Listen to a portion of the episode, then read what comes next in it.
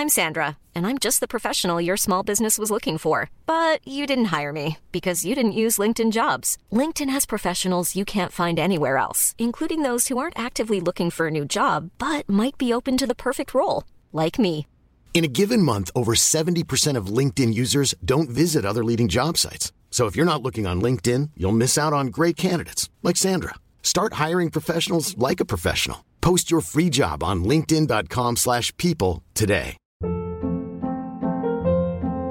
Hold up. What was that? Boring. No flavor. That was as bad as those leftovers you ate all week. Kiki Palmer here, and it's time to say hello to something fresh and guilt-free. Hello Fresh. Jazz up dinner with pecan-crusted chicken or garlic butter shrimp scampi. Now that's music to my mouth. Hello Fresh. Let's get this dinner party started. Discover all the delicious possibilities at hellofresh.com. Everyone knows therapy is great for solving problems, but getting therapy has its own problems too, like finding the right therapist, fitting into their schedule, and of course, the cost. Well, BetterHelp can solve those problems. It's totally online and built around your schedule. It's surprisingly affordable too. Connect with a credentialed therapist by phone, video, or online chat, all from the comfort of your home. Visit betterhelp.com to learn more and save 10% on your first month. That's BetterHelp H E L P.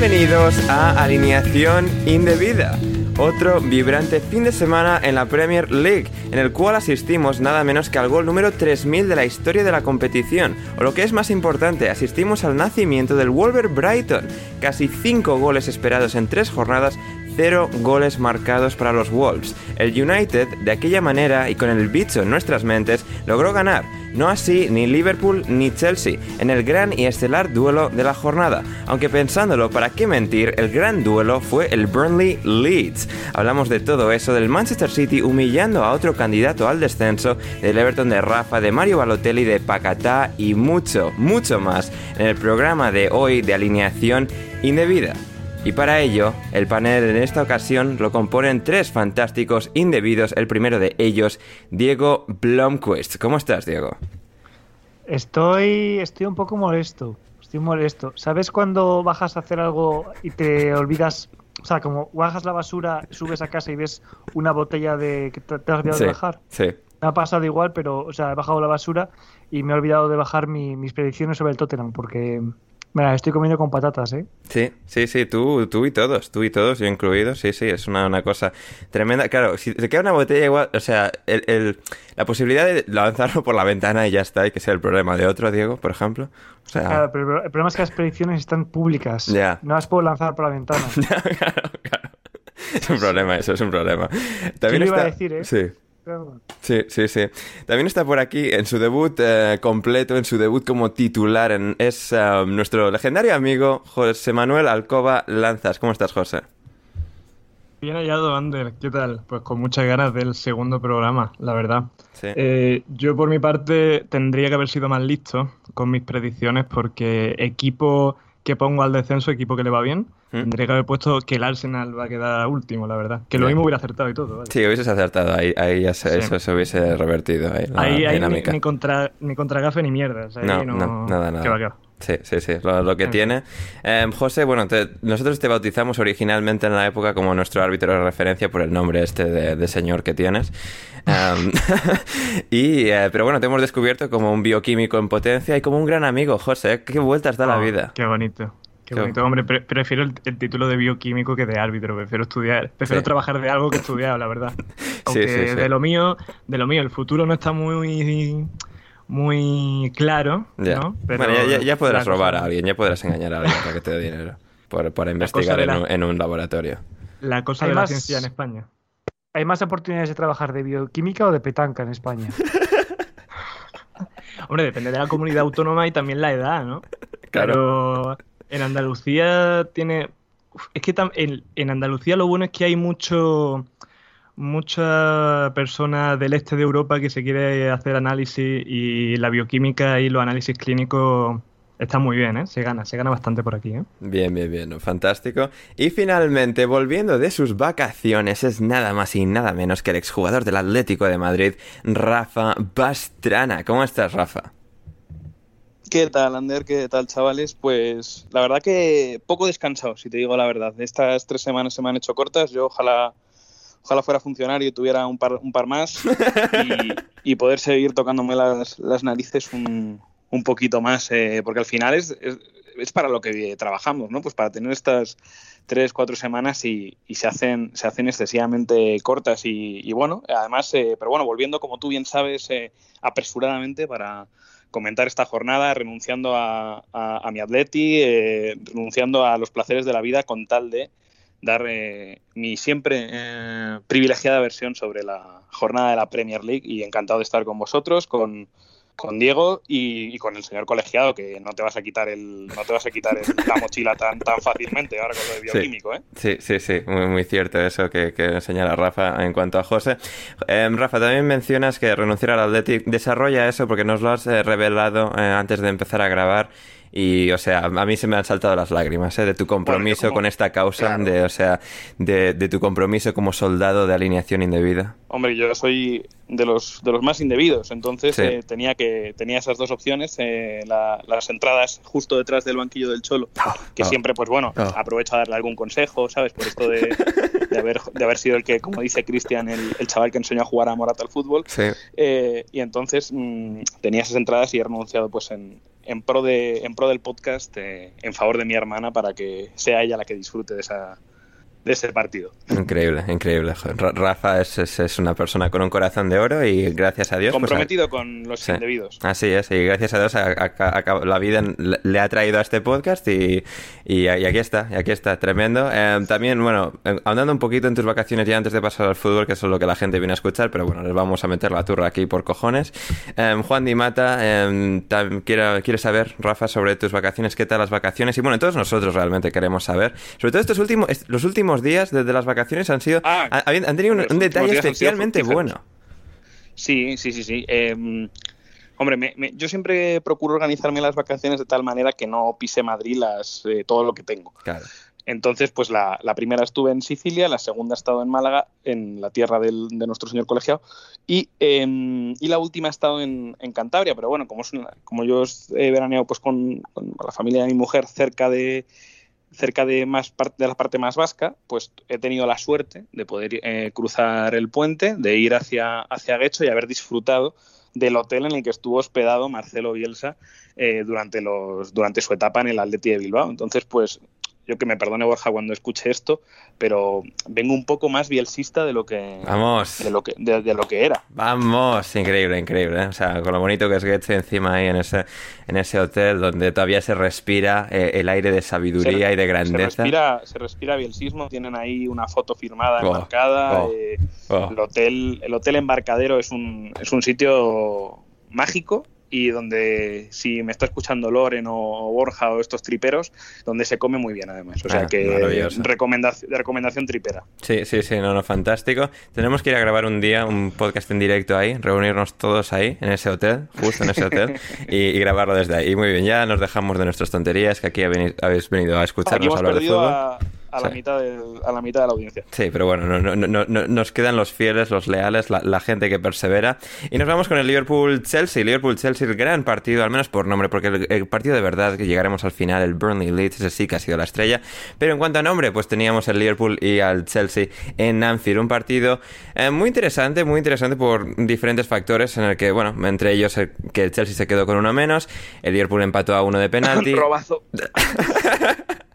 llegaremos, llegaremos a los detalles de la expulsión, de cómo el Chelsea se quedó con 10, de que el Liverpool, aun teniendo un jugador más en toda la segunda parte, no fue capaz de penetrar en esa robusta, en esa, defensa tan, fortalecida que ha diseñado Thomas Tuchel en el Chelsea, en los Blues. lo intentó el Liverpool, pero no, no fue su día. No estaban especialmente inspirados y un Chelsea con Thiago Silva estelar, um, Azpilicueta y Rudiger y toda la banda, pues se mantuvo estoico y aguantaron el 1 a 1 hasta el final y sin, y sin sufrir en exceso. Bueno, por lo comentado de que el Liverpool simplemente no fue capaz de generar ocasiones claras de gol en esa segunda parte. Una primera parte igualada en la que el Liverpool seguramente em, tuvo, tuvo ratos bastante mejores. De hecho, lo comentaba nuestro buen amigo Bruno Alemán en Twitter que la primera parte del Liverpool es bastante mejor que la segunda, donde pues la dinámica del choque simplemente cambia en virtud del Chelsea quedarse con uno menos, quedándose con uno menos. Y, y ahí, bueno, pues vimos esto, o sea, buena versión del Liverpool, peor en la segunda parte, viene el Chelsea. Eh, Diego, ¿por dónde te gustaría empezar a meterle el bisturí a, este choque? Bueno, yo creo que lo has resumido tú muy bien, la verdad. Eh, duelo de dos candidatos al título, o de un candidato y medio al título. Em, el Chelsea brilló en lo que mejor se le da, que es defender, defender, defender, defender, defender. Creo que también defendieron bien. Sí. Eh, el Liverpool tiene una tartaja ofensiva a destacar. Eh, parece que el problema. O sea, esto es como el día de la marmota. Quiero decir, quiero que llevamos oyendo comentarios de al Liverpool se le dan mal los equipos de bloque bajo. O sea, desde antes de que yo naciera, eso ya ocurría. O sea, Kenny Dalglish ya lo comentaba con sus compañeros en los 90. es, increíble, es increíble que, que, ese problema siga ahí y siga ahí. Y te llega Tiago para desatascar y sigue ahí y Harvey Elliott que desborda y sigue ahí el problema. Eh, bueno, el otro día todos están contentos por haber ganado el Barley, que es uno de estos equipos eh, rocosos y precisamente la, el talón de Aquiles del Liverpool. Y se te pone el Chelsea con uno menos y que no hay tu tía de, pasar. Yo la verdad eh, contento porque al final me parece que el Chelsea por plantilla y por momentum venía en un mejor estado de forma y todo lo que no fuera una derrota para mí, para mí estaba bien. Mal sabor de boca, porque al final, eh, cuando vas 1-1 y, estás contra 10, pero lo que quieres es ganar, y más cuando estás en casa, y porque, bueno, o sea, no vamos a mentirnos. Si hubiéramos metido 5 goles, Gonzalo Carlos no tenía Twitter para esconderse. y bueno, eh, yo en, realidad esta temporada estoy un poco escéptico pues, al buen inicio y, y al empate contra el Chelsea, porque quiero ver realmente creo que es pronto todavía para decirlo, en qué posición se va a quedar el Liverpool respecto a, respecto a los grandes favoritos. Yo creo que el Liverpool es candidato, pero no favorito. y, bueno, yo creo que el partido refleja un poco precisamente esto, ¿no? Que es candidato porque al final saca un empate contra, contra el Chelsea, pero no favorito porque ah, yo creo que un Manchester City o un United igual sí que habrían encontrado la manera de, aprovechar esa ventaja numérica contra el Chelsea. Sí, sí, sí, es, una reflexión interesante la, que realizas y sí, veremos cómo, cómo va evolucionando este, este equipo porque sí que a pesar de no haber fichado mucho más allá de Conate, sí que han incorporado a Harvey Elliott um, para esta temporada que ha sido titular importante en estas primeras jornadas, así que eso va a ser interesante. En cuanto al partido como tal, Rafa, tú hacías ahí una pequeña cuña mientras yo hacía un poco la análisis, bueno, el resumen general de lo que había sido el choque. Em, ¿Te gustaría desarrollar em, esa, esa perspectiva que me traes desde tus vacaciones, em, particularmente que concierne a la jugada en la que el Chelsea acaba con Rhys James expulsado y acto seguido el Liverpool marca el empate a una sala? Era más bien un, cebo para, el bueno de Diego, pero ha sido excesivamente elegante en su, en su crónica del partido. Sí, sí, sí. Mal Diego ahí. Eh. Diego, te, queremos con sangre, te queremos buscando sangre. Es que, es que por un momento, perdón, es que ni siquiera sabía que era Rafa, o sea, por un momento creo que se ha colado Gonzalo Carlos en la llamada. me a los piratas. Me ha, me ha imbuido el el espíritu argentino. Bueno, o sea, vamos a ver, penalti. Yo, según hubiera jugada, lo que me estaba era cagando en la puta que de, no haber metido ese gol. sí, sí, luego empiezan a decir, a, ver, sí que, quiero decir, a primera vista, sí que parece que la saca. No, pero yo no habría gritado mano. O sea, yo estaba más concentrado de, por favor, que llegue alguien y la meta. Pero, quiero decir, mm, a mí me parece que el, brazo obstruye la dirección de un balón en línea de gol. Es decir, si esa jugada ocurre al borde del área, yo no pediría penalti. Pero es que ocurre en la línea de gol. Es que, mm, quiero decir, Ahí la mano, obviamente, sea involuntaria o no, que también se puede discutir. Ah, para mí sí que hay movimiento del brazo de, James para como sacar el balón, pero incluso si no hay movimiento, o sea, el brazo está no está pegado al cuerpo y para mí sí que está fluyendo la dirección. Y te quiero decir que es que no, no es que un, sea un desvío que igual va a gol, es que si no está el brazo, eso es gol. Entonces, para mí, eh, penalti es. Luego, el tema de la roja, mm, desgraciadamente, en estas circunstancias, la norma es así. Si, si se obstruye gol con mano, es, roja. Entonces, para mí no es robo. Eh, robo, moral, Diego, robo moral puede ser. robo moral, pues puede ser. A ver, no ha sido la mano que hace Luis Suárez contra Gana en, en cuatro Claro, no es una palomita. O sea, quiero decir, no, no, no, es, no es esa palabra, pero para mí me parece, me parece que el árbitro acierta. Sí, También te digo una cosa. Sí, sí, yo, yo, aquí, Diego, mira, te, o sea, te, voy a aquí lanzar un, salvavidas. No, yo, yo, aquí estoy contigo ¿eh? en esta ocasión. Yo, fijaos lo que, o sea, eh, la, opinión de, Diego me, gusta y me parece que está, que está bien fundamentada. Pero yo hay dos puntos. Uno, el primero polémica, polémica. Aquí no, no, hemos venido para primero que Claro, o sea, chiringuito, chiringuito robazo.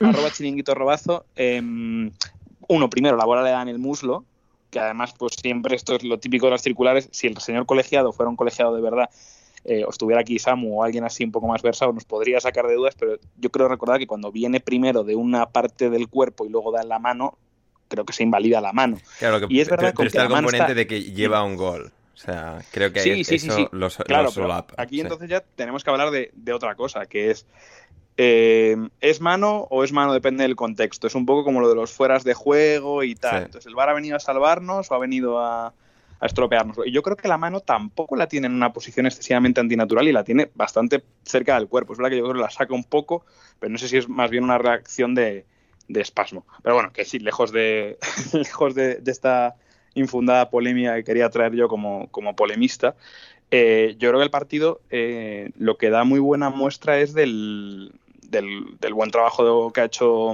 que ha hecho Tuchel con la, con la defensa de este equipo, ¿no? Ha pasado de, porque lo decías tú, Ander, en el resumen, y, también lo decía Diego, incluso con no menos seguimos viendo un equipo eh, muy sólido, que yo lo recuerdo el año pasado en la eliminatoria contra el Athletic, que es por dónde se le mete mano a este equipo, ¿no? Y, Joder, Chelsea, perdona, eh, pero Chelsea Athletic es como Pokémon Metapod contra Metapod.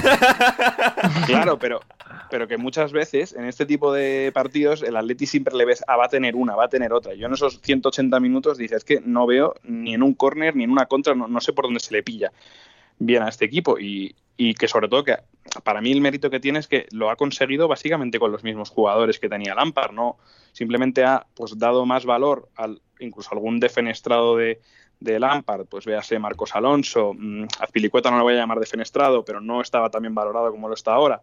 Eh, Christensen, que tampoco contaba mucho, Rudiger, que estaba medio en la rampa de salida, con los mismos, eh, con los mismos mimbres y con Rhys James y demás, que sí que era de Lampard, ha conseguido armar una defensa eh, muy muy sólida y un equipo que lo que, lo que decía, ¿no? que incluso con, un jugador menos toda la segunda parte ante todo un Liverpool, eh, consigue no sufrir. Es verdad que yo creo que también, lo decía Diego, ¿no? Em, el Liverpool en, metros finales yo le sigo notando em, tosquete o, poco claro eh, a la hora de definir. Pero bueno, la verdad que ha sido, estamos muy al principio de la temporada, y pero bueno, ha sido un partido muy, muy interesante y que nos ha dejado nos ha dejado cosas bonitas aparte de, aparte de esta polemiquilla que, comentábamos. Hmm. José, háblame de, Harvey Elliott. ¿Qué te está pareciendo eh, la, gran promesa del Liverpool el año pasado, cedido en el Blackburn y que este año está dando ese salto a las altas esferas de la Premier? Pues a mí me está, me está agradando bastante, eh, sobre todo la adaptación que ha tenido, porque yo no esperaba que tuviera tantos minutos y, siendo un jugador importante contra el Chelsea, bastante resolutivo. Eh, te da cosas distintas a las que aporta otros jugadores. Y sobre todo el hecho de no haber reforzado la delantera, que recordamos que seguimos teniendo a Origi de bueno digo tenemos como si yo fuera fan del Liverpool. No yo soy yo soy español y no soy fan del Liverpool. Eso es importante. Bueno esa es tu opinión José. No no no. Yo soy fan de otro equipo que tampoco me da mucha alegría la verdad. Luego, tenemos que comentarlo sí. Sí. Pero eso la verdad es que me está eh, me está sorprendiendo lo, el, buen nivel sobre todo y, lo bien adaptado que ha llegado a la Premier. Hmm. Por otro lado, eh, mi opinión sobre lo de Rhys James, la verdad es que eh, no es verdaderamente imparcial, porque en la Fantasy Tyron Mix no me jugó y tuve que meter a uno y le dije a mi hermano, Tommy, ¿a quién meto? ¿A Marco Alonso o a Rhys James? Y me dijo, mete a Marco Alonso.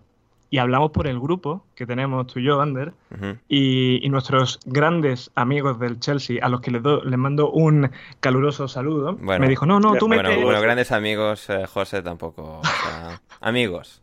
Amigos. amigos decentes, a veces. A veces. Eh, no, me dijo que, que no, que no, que Rich James, Rich James, bueno, pues, me cago en la puta, la verdad, menos un punto. Menos un punto que hubiera sido mejor dejar a Minx. Sí, sí, sí, fin. sí, sí.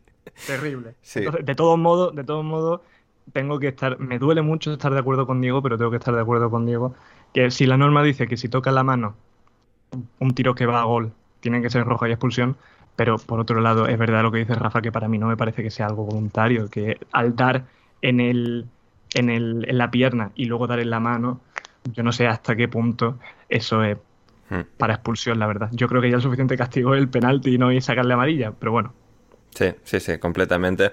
Antes de pasar definitivamente al siguiente partido, Rafa, eh, ¿dó- ¿dónde están los, eh, los medias bajas sexuales con Marcos Alonso? eh? Porque no les veo, ¿eh? Solo están con Grealish y tal, pero ahí está Marcos Alonso con las espinilleras por fuera. Increíble. Sí, sí, sí, sí. Eso, em, pero fíjate que es que como Grillis lleva unas espinilleras estas en plan como de tío que juega bien al fútbol, Sí. es como de venga, soy bueno, las llevo por esto. Marcos Alonso yo creo que las lleva en plan de eh, chaval, me da igual, eh, te voy a chocar espinilla contra espinilla, que es una cosa que duele bastante. Sí. Sí, sí. Pero a mí me da igual porque, Marcos porque Alonso vengo- de chocar. eh, Marcos Alonso de chocar. Claro, Marcos Alonso y los choques, Marcos Alonso y los choques, la verdad que siempre, pues siempre, además normalmente ha salido vencedor.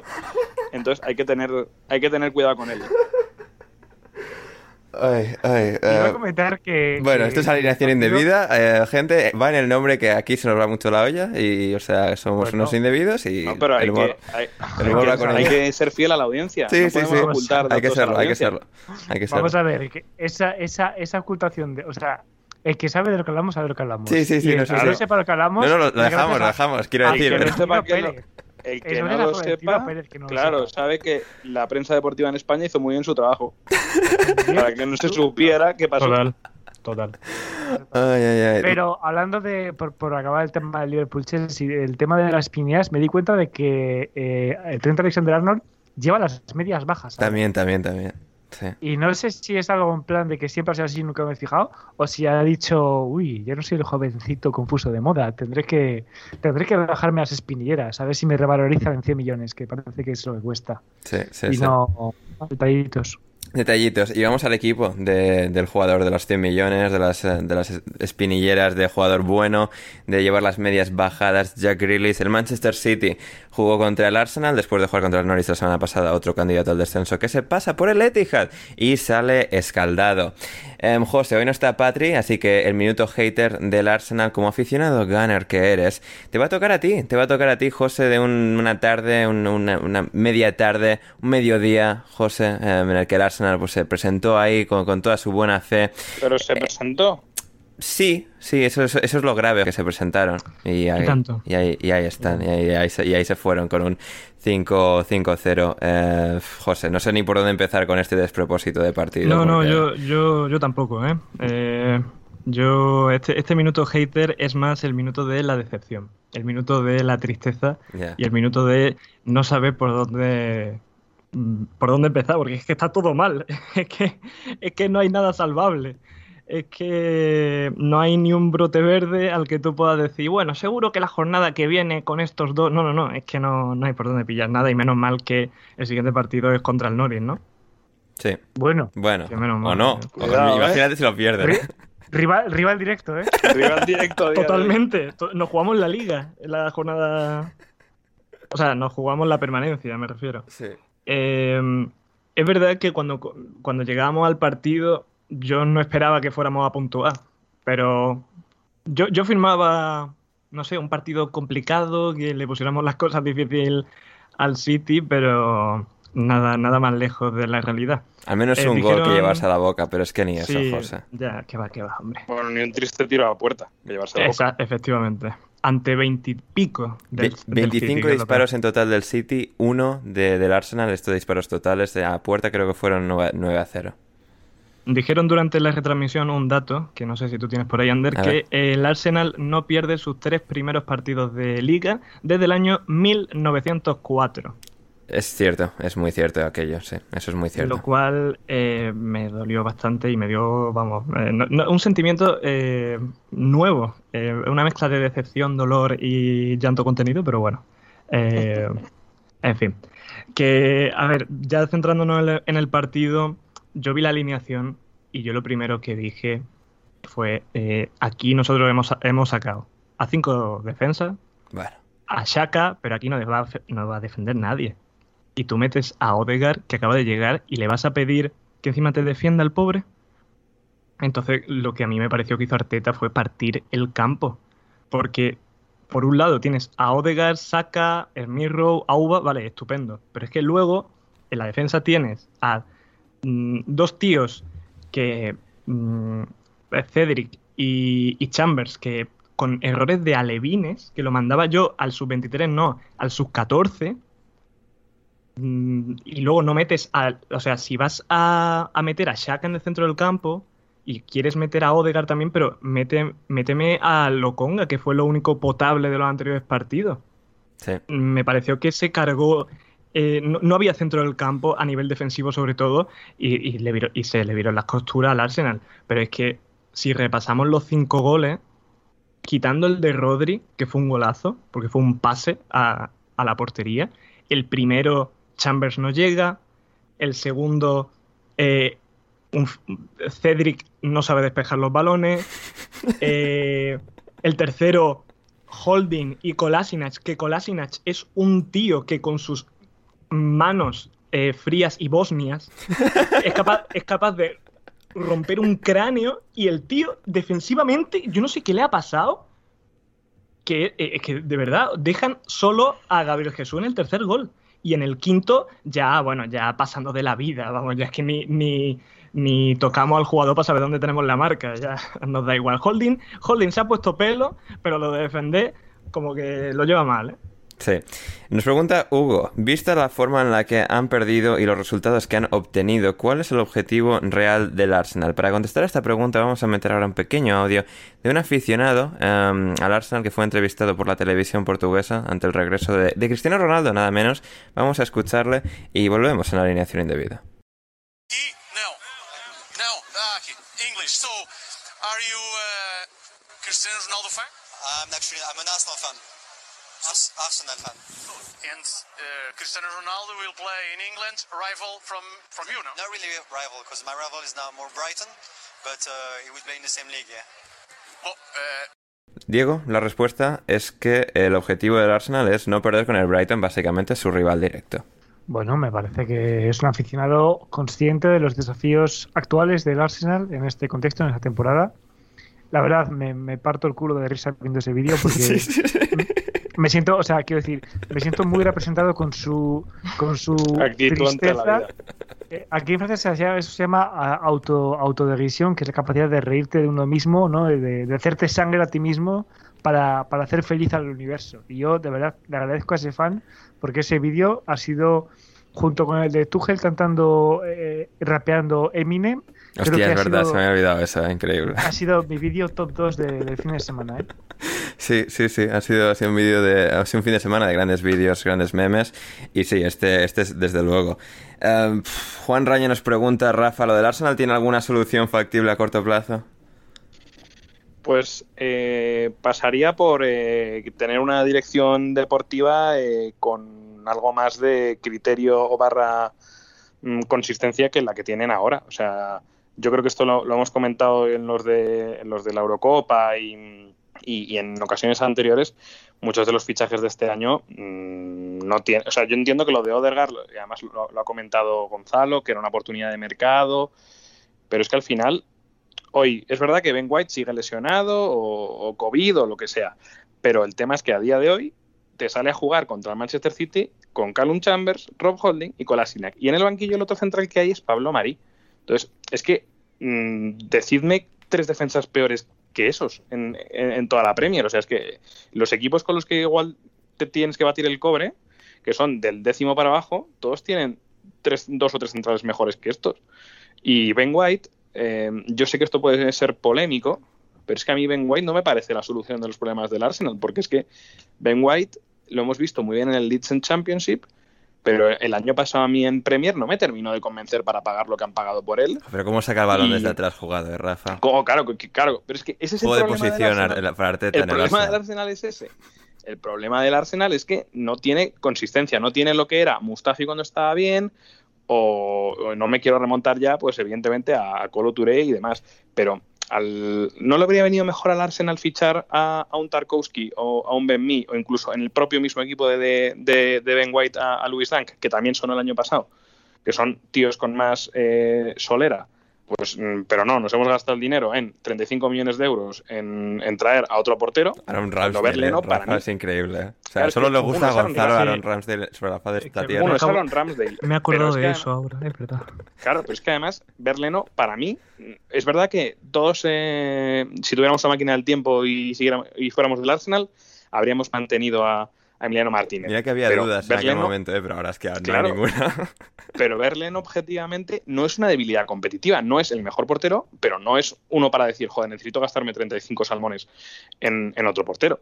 Mm. Y sin embargo, pues por eso te digo, en los laterales derechos, pues tienes a Bellerín que se quiere ir y hoy tienes que jugar con Cedric Suárez. Eh, sin embargo, en vez de traer un lateral derecho, traes otro lateral izquierdo, que es Nuno Tavares, que también pues, es, una, es un proyecto de jugador interesante, pero a día de hoy pues mm, sigue sin ofrecer eh, sigue sin ofrecer nada y parece que Arteta tampoco confía mucho en él. En el medio del campo sigues teniendo que tirar del Neni. El Lokonga, pues lo, lo decía, lo decía antes muy bien, lo decía antes muy bien nuestro señor colegiado, que yo creo que tenía que igualar el partido más para él que para, que para Odegar. Entonces, no sé, las decisiones de Arteta también las veo un poco mm, no excesivamente sólidas. Y bueno, veremos. Yo creo que todo esto del descenso se está exagerando y evidentemente solo llevamos tres jornadas, pero yo objetivamente no veo al Arsenal para quedar más arriba del décimo puesto.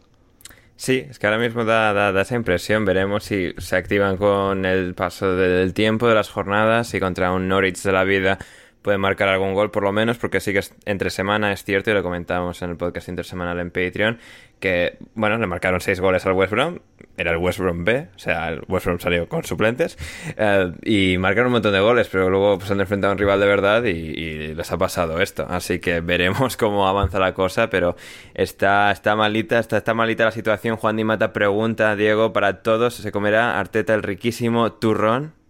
A mí es que el problema, el problema del Arsenal yo no creo que pase por Arteta o no. Obviamente Arteta no encontrará la solución, pero a mí es que me parece que es un proyecto, o sea, Claro. pies ni cabeza. O sea, yo creo que hubo una urgencia por, por deshacerse de Wenger en su momento, por eh, la presión del Wenger out, porque yo creo que Wenger también, su Digo, buen hombre, ya quería... también, o sea, Claro, o sea, y llega Emery, yo creo que Emery, bueno, eh, yo creo que llegó igual a un banquillo que se le hacía un poco grande, que yo creo que le ha pasado a Emery varias veces en su carrera, pero aún así tampoco lo hizo excesivamente mal, pero es que No. había lo que había, y, y entonces, como con Emery no se ha vuelto al cuarto puesto, que tan, se- tanto se criticaba a Wenger, top 4, top 4, pues eh, Emery out.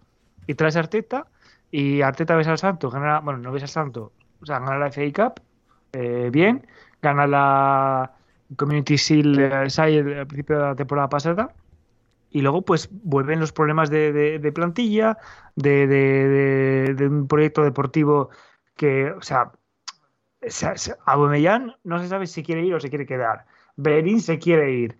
Traes a, a Odegaard, pero ya hemos dicho aquí que no es lo que te hace falta.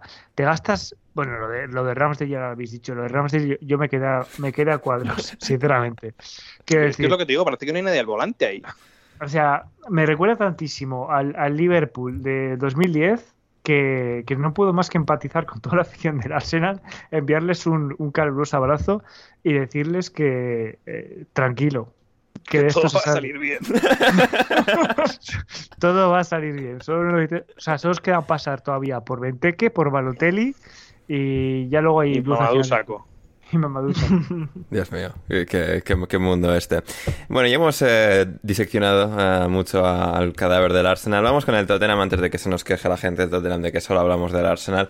Eh, pero bueno, es que el Arsenal tiene más atractivo. Pero el Tottenham es, sí que Oye, es qué cierto. gozada el, Arse- el Tottenham, ¿eh? Sí, Que sí. Muchas, muchas novedades veo yo en ese en esa forma de jugar. Sí, sí, sí, yo también, Rafa, yo también he visto lo que has hecho ahí. Muy bien, Rafa, muy bien, estoy orgulloso. Eh, las las novedades del Tottenham, las novedades del Tottenham, 1-0 al Watford, líderes de la Premier League, es el único equipo que queda con 3 de 3, 9 de 9, pleno de victorias, José Manuel Alcoba. Eh, ¿Qué ha pasado aquí? ¿Qué está pasando? Es que es lo que me refería. O sea, en mis predicciones pongo equipo de excepción, el Tottenham. Venga, primero la Premier. Si es que, mm, es que eso, tenía que haber puesto equipo de excepción al Arsenal, macho. Sí. Y es que encima le va bien al Tottenham. Si es que, o sea, lo que me falta ya es que suspenda el examen del jueves. Y, y- Las y desgracias nunca ya- vienen solas. Gra- Gracias, Rafa. Sí, sí, sí. Y así está la cosa para, para el Tottenham. Victoria 1-0 sobre el Watford. Golazo de Heung-Min Bueno, hay que hay una especie de bote raro y- Bueno, y. Backman se la traga doblada. eh, A ver, es golazo porque entra. Sí o no, Pero si obviamente. eso- no, no, golazo si porque te la, acaba la tira- la del has chutado desde muy lejos. Pero si sacaba las manos de portero como debería haber ocurrido, habría sido un... ¿Pero que ha intentado Heung-Min-Son? bueno, pues hay un balón ahí de que- pues igual alguien la caza un remate o mete el pie Ka- Kane o algo, pero al final ha entrado. Pero es verdad que, eh, porque luego eh, David Dorado se nos, se, nos olivianta. Yo creo que está muy bien tirada porque esas faltas son muy cabronas. En plan, eh, de repente pues le da un defensa, el portero no sabe qué hacer, que es justo lo que le pasa a Bachmann, ¿no? que se queda como a media salida. Mm. Está muy bien tirada, pero es verdad que incluso si vemos la repetición, la propia cara de Bachmann es en plan, mm, ¿Qué ha- mierda, tenía que haber salido. Sí, sí, ¿qué ha pasado? La mierda, joder. Sí. Sí, sí. Es, eh, bueno, bueno, pero bueno, al final entre unas cosas y otras, pues el Tottenham tiene nueve puntos. eh, la verdad Sí, es que mí eh, la, la energía del equipo, el ambiente que se, que se ha transmitido a este, a este grupo de jugadores gracias a la llegada de Nuno, pues quién nos lo iba a decir, eh, les ha cambiado la cara por completo. Fíjate que no sé yo si es más la llegada de uno o la salida de Mou, ¿eh? Hombre, sí, por lo que sea, igual eso ha ayudado, ¿eh? Quieras que no. Al final hay brotes verdes. Y lo que yo iba a decir que a mí me está gustando mucho es eh, este doble medio centro que juega con Hoiber y Skip, me, me está gustando mucho. Me parece que ha recuperado a Dele eh, que tiene una ocasión muy buena para hacer el 2-0, que, que se le va eh, muy por poquito por fuera. Y otro al que veo menos acelerado y como más tranquilo y tal, es a, es a Reguilón, que, que el año pasado lo comentábamos, Sí. que, que le veíamos un poco pues como juega cuando las veces que fue con la selección española o demás, que, que juega como excesivamente. Yo ahora le veo más calmado y le veo mejor. Y también veo más consistente a Bergwijn, que antes me parecía más irregular.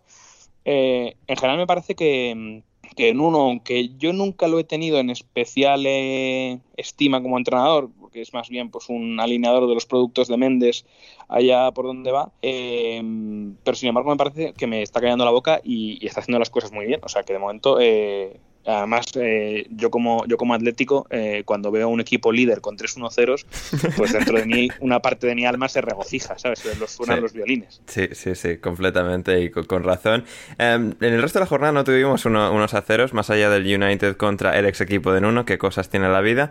Em, tuvimos un montón de, de goles, eh, de partidos vibrantes y para partidos vibrantes el de Newcastle Southampton, 2-2 en St. James's Park. Em, St. James's Park es un estadio de estos que no se está llenando con el regreso del fútbol, se está, se está llenando el del West Ham, no se está llenando este, por lo que sea. Pero em, la verdad es que buen partido, buen partido. El Newcastle es muy divertido porque, claro, son, son reaccionarios, pero, o sea, a un nivel extremo. Se, se, se hunden sobre su área, defienden con todos, pero defienden horriblemente mal. Más o menos van sacando las cosas. Aquí al Southampton lograron neutralizarles bastante bien a pesar de sus lagunas defensivas. Al contragolpe y con estos momentos de, de reacción y de golpear y demás, el Newcastle se desenvuelve bastante bien dentro de todo.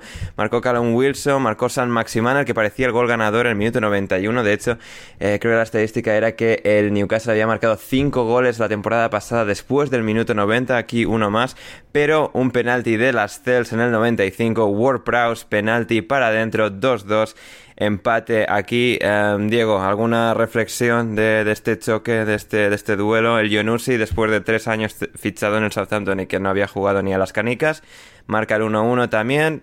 Eh, No sé, pues el Southampton con todos sus problemas, más o menos aquí, sacando un punto, yendo bien, el Newcastle a lo suyo. Bueno, a ver, el, el- Newcastle, la verdad, eh, decíamos que no había brotes verdes en el, en el Arsenal, el Newcastle yo veo pocos también. Y lo contrario, yo creo que el Southampton, eh, todos les poníamos mucho más abajo por la por las salidas de, de Danny Ings y porque ya el año pasado pues también venía un poco ranqueante y yo creo que bueno, eh, Hasenhutel, nos reímos de él cuando dijo que tenía la- que estaba muy contento con la plantilla Sí, sí, sí. no sé si tiene buena plantilla, lo que está claro es que está sacando de rendimiento y que está rascando puntos que ahora, bueno, dos de momento, pero bueno, que ahora parecen, pa- parece una tontería ese, ese, ese gol para empatar, pero igual en la jornada 37 estás dando gracias de haber, sobre todo contra Newcastle, que, que bueno, no quiero, no quiero ofender a la, a la comunidad Magpie de España, pero Newcastle es más rival de Southampton por no descender que rival del, del Everton o, el West Ham por entrar en Europa ahora mismo.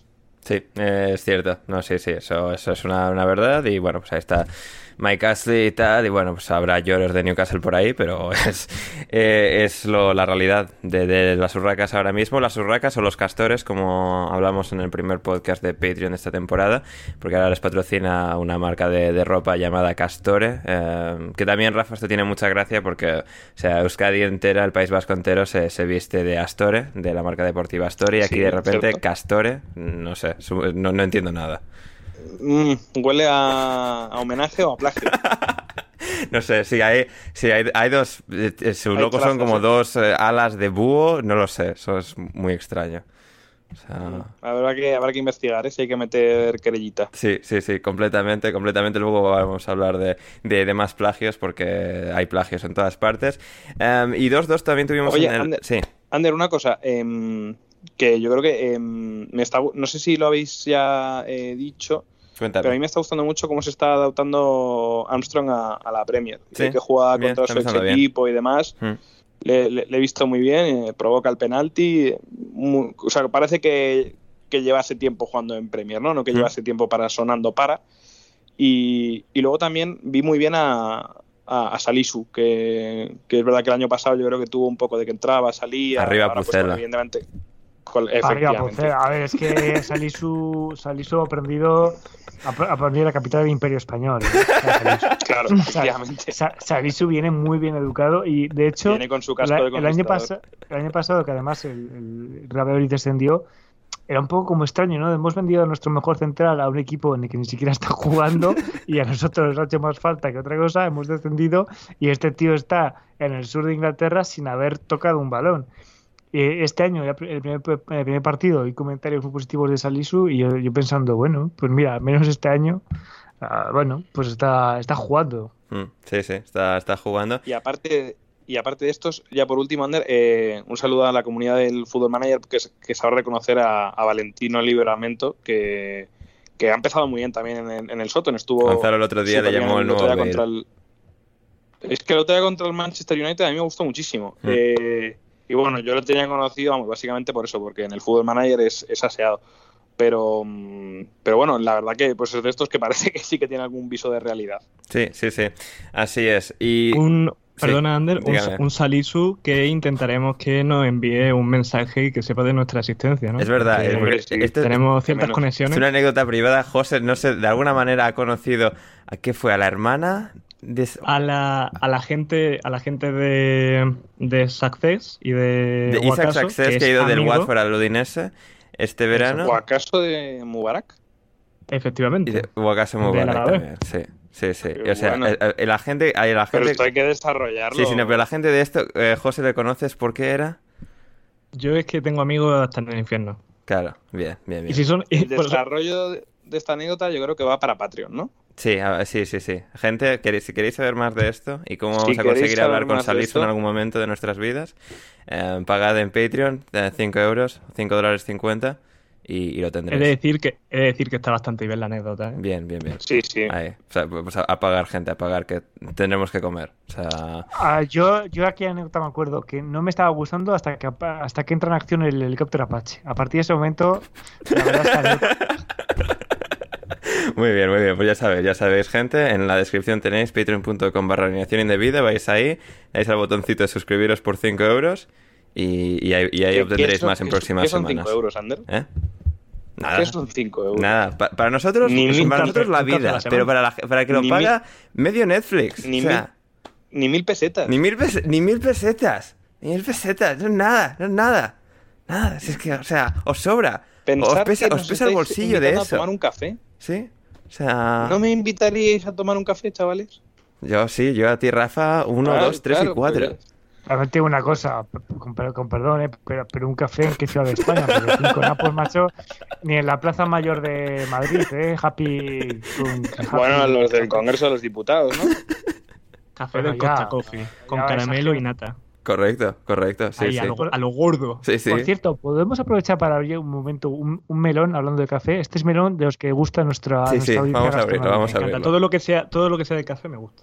¿Estamos de acuerdo que Starbucks pone siete adjetivos para lo que viene siendo siempre lo mismo? Es decir, yo tengo la impresión de que llevo yendo a Starbucks 5 o 6 años desde que vivo en Francia, porque en Valladolid no había Starbucks, aquí en Francia hay uno a cada, 10 metros. Eh, y tengo la impresión de que he probado el, el macchiato blanco vanilla especial eh, Hot Summer Edition y me sabe igual que el, que el cappuccino eh, cream eh, otoño Halloween eh, special offer, ¿sabes? O sea, me parece que es una puta estafa, digámoslo claro. Sí, sí, sí. No, a ver, yo al Starbucks últimamente estoy yendo y estoy pidiendo un Dragon Drink por cuatro y pico, el pequeño, ¿eh? O sea, Ahí va, tú. Madre mía. ¿Un qué? un, Aquí un Dragon Drink. Sí, sí, un Dragon Drink, sí, cosa, sí, ¿eh? sí. Eso, pero eso parece un chupito de la chupitería. Efectivamente. Sí. Pero un, un, un, dra- un Dragon Drink es lo que te tomas a las 5 de la mañana en el after. No, sí, sí, Claro. no, pero no, es, es una mierda como con fruta y leche de, no sé, de almendra de coco, qué cojones. Y, lo Y como no me llaman gusta el café, pues para, para tomarme algo fresquito en vez del Sí, té, pues... Pero espérate, o sea, me estoy algo coco. que tiene. No, no sé que si de tiene almendra o de y coco, leche de algo que lo mezclan con hielo y algo de fruta o no sé qué Todo mal. a- Aquí estáis dejando pasar muchas cosas. O sea, me estoy diciendo que una- a, un- a una bebida que es. O sea, es la bebida más inofensiva del mundo. En vez de llamarle, yo qué sé, Squirrel, le llaman Dragon.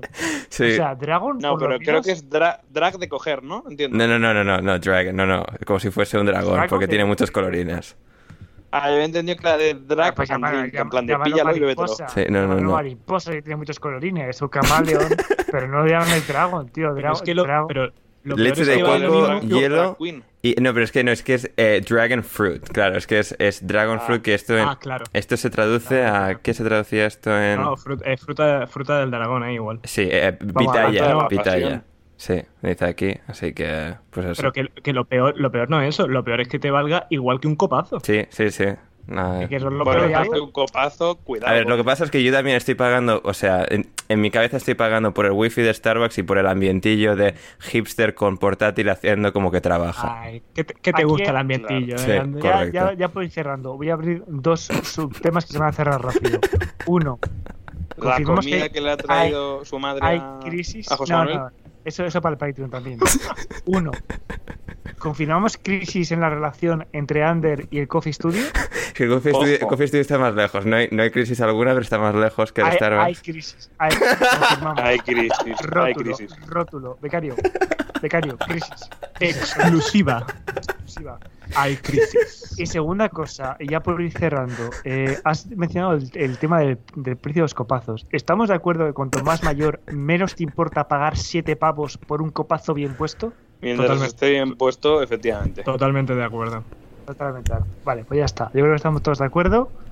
Norwich 1, Leicester esto- 2. Carroll Road. Cierra paréntesis. Ah, sí, tremendo paréntesis. Sí, sí, no, aquí la gente, o sea, alineación indebida, el podcast más indebido Hay que, nunca. Pensar, hay que pensar, Diego, cómo, qué morcillitas metemos para que Ander no corte esto. Pues decirte que, ¿sabes lo que. ¿Sabes quién se ha tomado un buen copazo? Pues seguramente se ha tomado un buen copazo eh, Brendan Rogers después de la Oh. victoria de su equipo contra el Norwich. Sí, sí, sí. O sea, hay un, un vodka. Red Bull, Bardi, como siempre, antes de los partidos. Em, que aquí marcó además contra el Norwich, el primero de, de los dos que marcó el Leicester.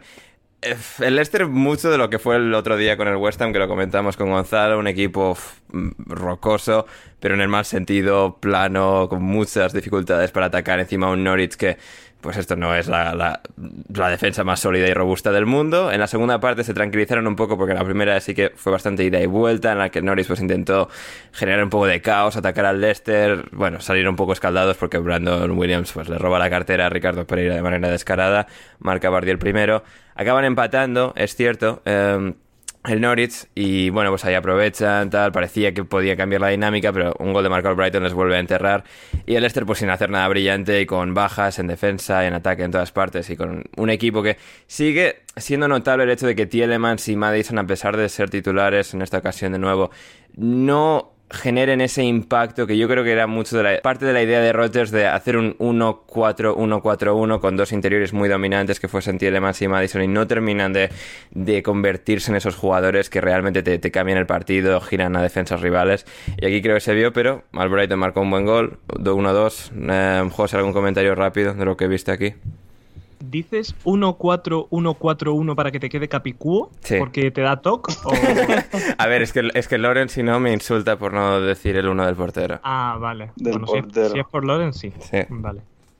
Hombre, sobre, a, a, mí lo que más me está doliendo del Leicester es que Lord Farquhar está perdiendo un poco no las capacidades defensivas, porque el, el, penalti que le hace, que a mí no me parecía, pero luego en la RP sí, es que no toca balón. Sí, sí, no, a ver, a, a mí, yo adoro a Soyuncu, pero su techo cada día es más claro que es el Leicester, ¿eh? o sea, es tremendo. Totalmente, pero me da mucha pena porque era un jugador que, vamos, a mí me encanta Sí. y tiene mucha carisma, Mucho, mucho. pero pero ese penalti No, terrible, terrible, es que es terrible, terrible. y luego, cierto, y luego el Leicester da- pidiendo la hora porque el gol del que marca el Norwich al final Sí, empate Eh, a dos me que se recuerda anula, sí. a esos, a esos conciertos de heavy metal que se pone uno en el centro, hacen como un corrito y se pone uno en el centro y los amigos empiezan a empujarlo Ujú. Sí. por- porque se les va la olla. Sí, sí, que sí. si no es que es gol, que si no es que eso es gol, que es un golazo además. Sí, sí, sí. Pero hay posicional de Cantwell que es por poquito también, se lo anulan. Bueno, es lo- lo- el fútbol, el bar, el fútbol moderno, odio eterno y todo eso. Por cierto, por cierto, Timo, Timo Puki, eh, tengo la impresión de que si fuera por Twitter llevaría 40 goles. y, y en realidad, bueno, marcó 11 en una temporada, marcó 4 en la segunda en Championship, perdón, 26, ah, no, 26, No, hostia. no, en- pues a ver, Championship 40 sí, pero lo que es en primera Sí, división contra sí. defensas de verdad, pues hombre. Bueno, pues ya lleva uno, ya lleva uno y bueno. Pero vamos, que si es por Twitter parece que lleva 70 goles en los últimos dos años. Ah, pues qué, qué- qué carismático es y uf, que cómo mola Timo y todo eso. Así que sí, yo al, Norwich, Gonzalo sigue muy optimista, a mí no me termina de convencer esta gente, veremos, aquí sí que dieron mejor imagen, pero se- todavía tienen carencias, carencias graves y una sensación de, de ligereza a todo lo que hacen que, que es que se los puede llevar cua- cualquier golpe de viento.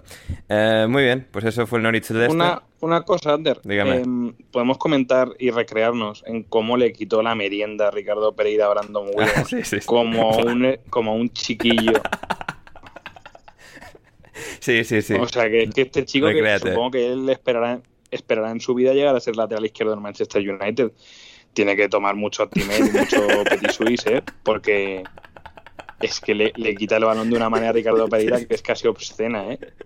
Y es que además hasta se cae hasta se cae como en plan de joder, qué liado, tío. Pan- Y, y poquito más. Yo del Norwich eh, me quiero quedar con. Voy a rescatar el- ese término acuñado por, por Christian eh, acertadamente de los gilmuristas, porque a mí me parece que es lo mejor, de lo mejorcito que tienen este año Sí. y, y veremos si funciona.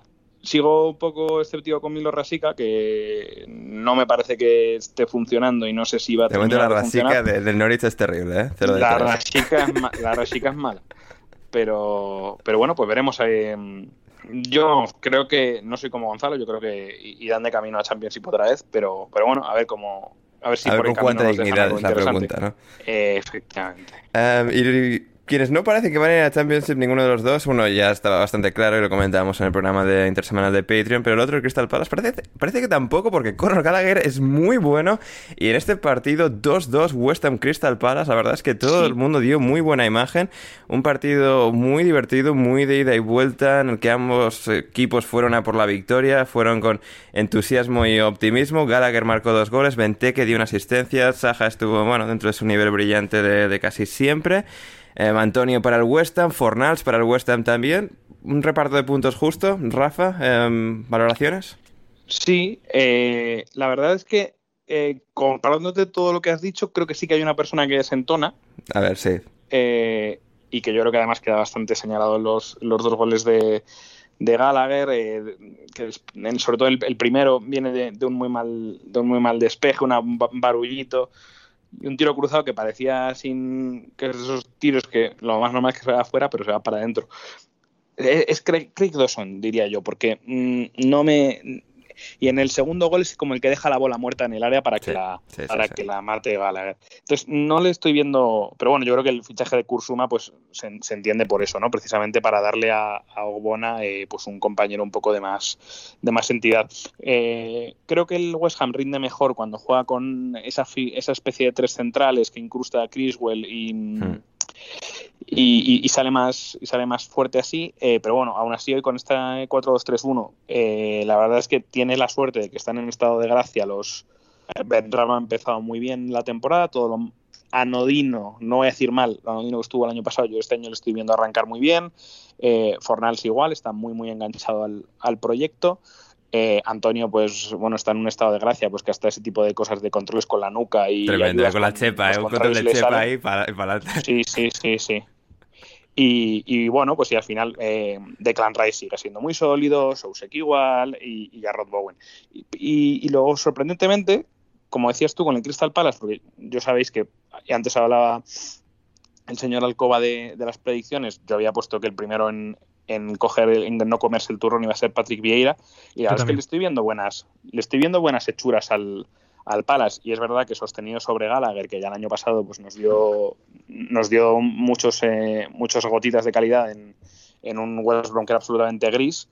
Eh, pero bueno aún así también eso lo decías tú muy en Zaja muy bien Benteke en su línea eh, Cuyate MacArthur eh, Anderson en defensa eh, sigue mostrando lo bueno del Fulham del año pasado o sea que en principio yo creo que lo que decías tú, Ander, ¿no? Veo difícil que se vayan, eh, que tengan que sufrir en principio, salvo Hecatombe. Mm, Completamente, completamente. Y del Brentford veremos, porque empataron a uno con el Aston Villa. El Brentford sigue en su buena dinámica. Y sí que es cierto que, yo qué sé, comparas las plantillas de Brentford y Norwich, seguramente no haya tanta diferencia, pero el Brentford te transmite otro rollo, otro algo, una especie de, de, de fortaleza inherente que tiene este, este equipo, un sistema muy bien trabajado y que, y que de alguna forma tiene una resistencia dentro de sí que, que les van a hacer competir en, en Premier y no tanto al Norwich, por ejemplo, en la, en la comparación entre dos recién ascendidos. Eh, buen partido que jugaron en, Villa Park, José contra, contra los villanos, 1 a 1, dos golazos eh, en, esos, en esos primeros minutos, en los, para el minuto 13 ya iban 1 a 1 con el gol de Ivan Tone, que, o sea, no la pega ni tan fuerte, pero entra a, a la red, a la portería, el balón con una potencia y una fuerza que es brutal a pase de Pontus Jansson y luego buen día, eh, que le dejan todo el tiempo del mundo, que hay un desajuste brutal en esa defensa del Brentford, pero golazo que mete a pase de Danny Ings. Yo, cada, cada gol que mete Ivan Toni es como que refuerza mi egocentrismo, porque yo hace, cuando eh, Tony eh, se hinchó a marcar gol en el Pit- Peterborough, Sí, ¿Puede ser? sí, sí. que fue, creo es- que fue Pichichi del League One. Sí, sí. Eh, has venido con, con- con conocimiento de José.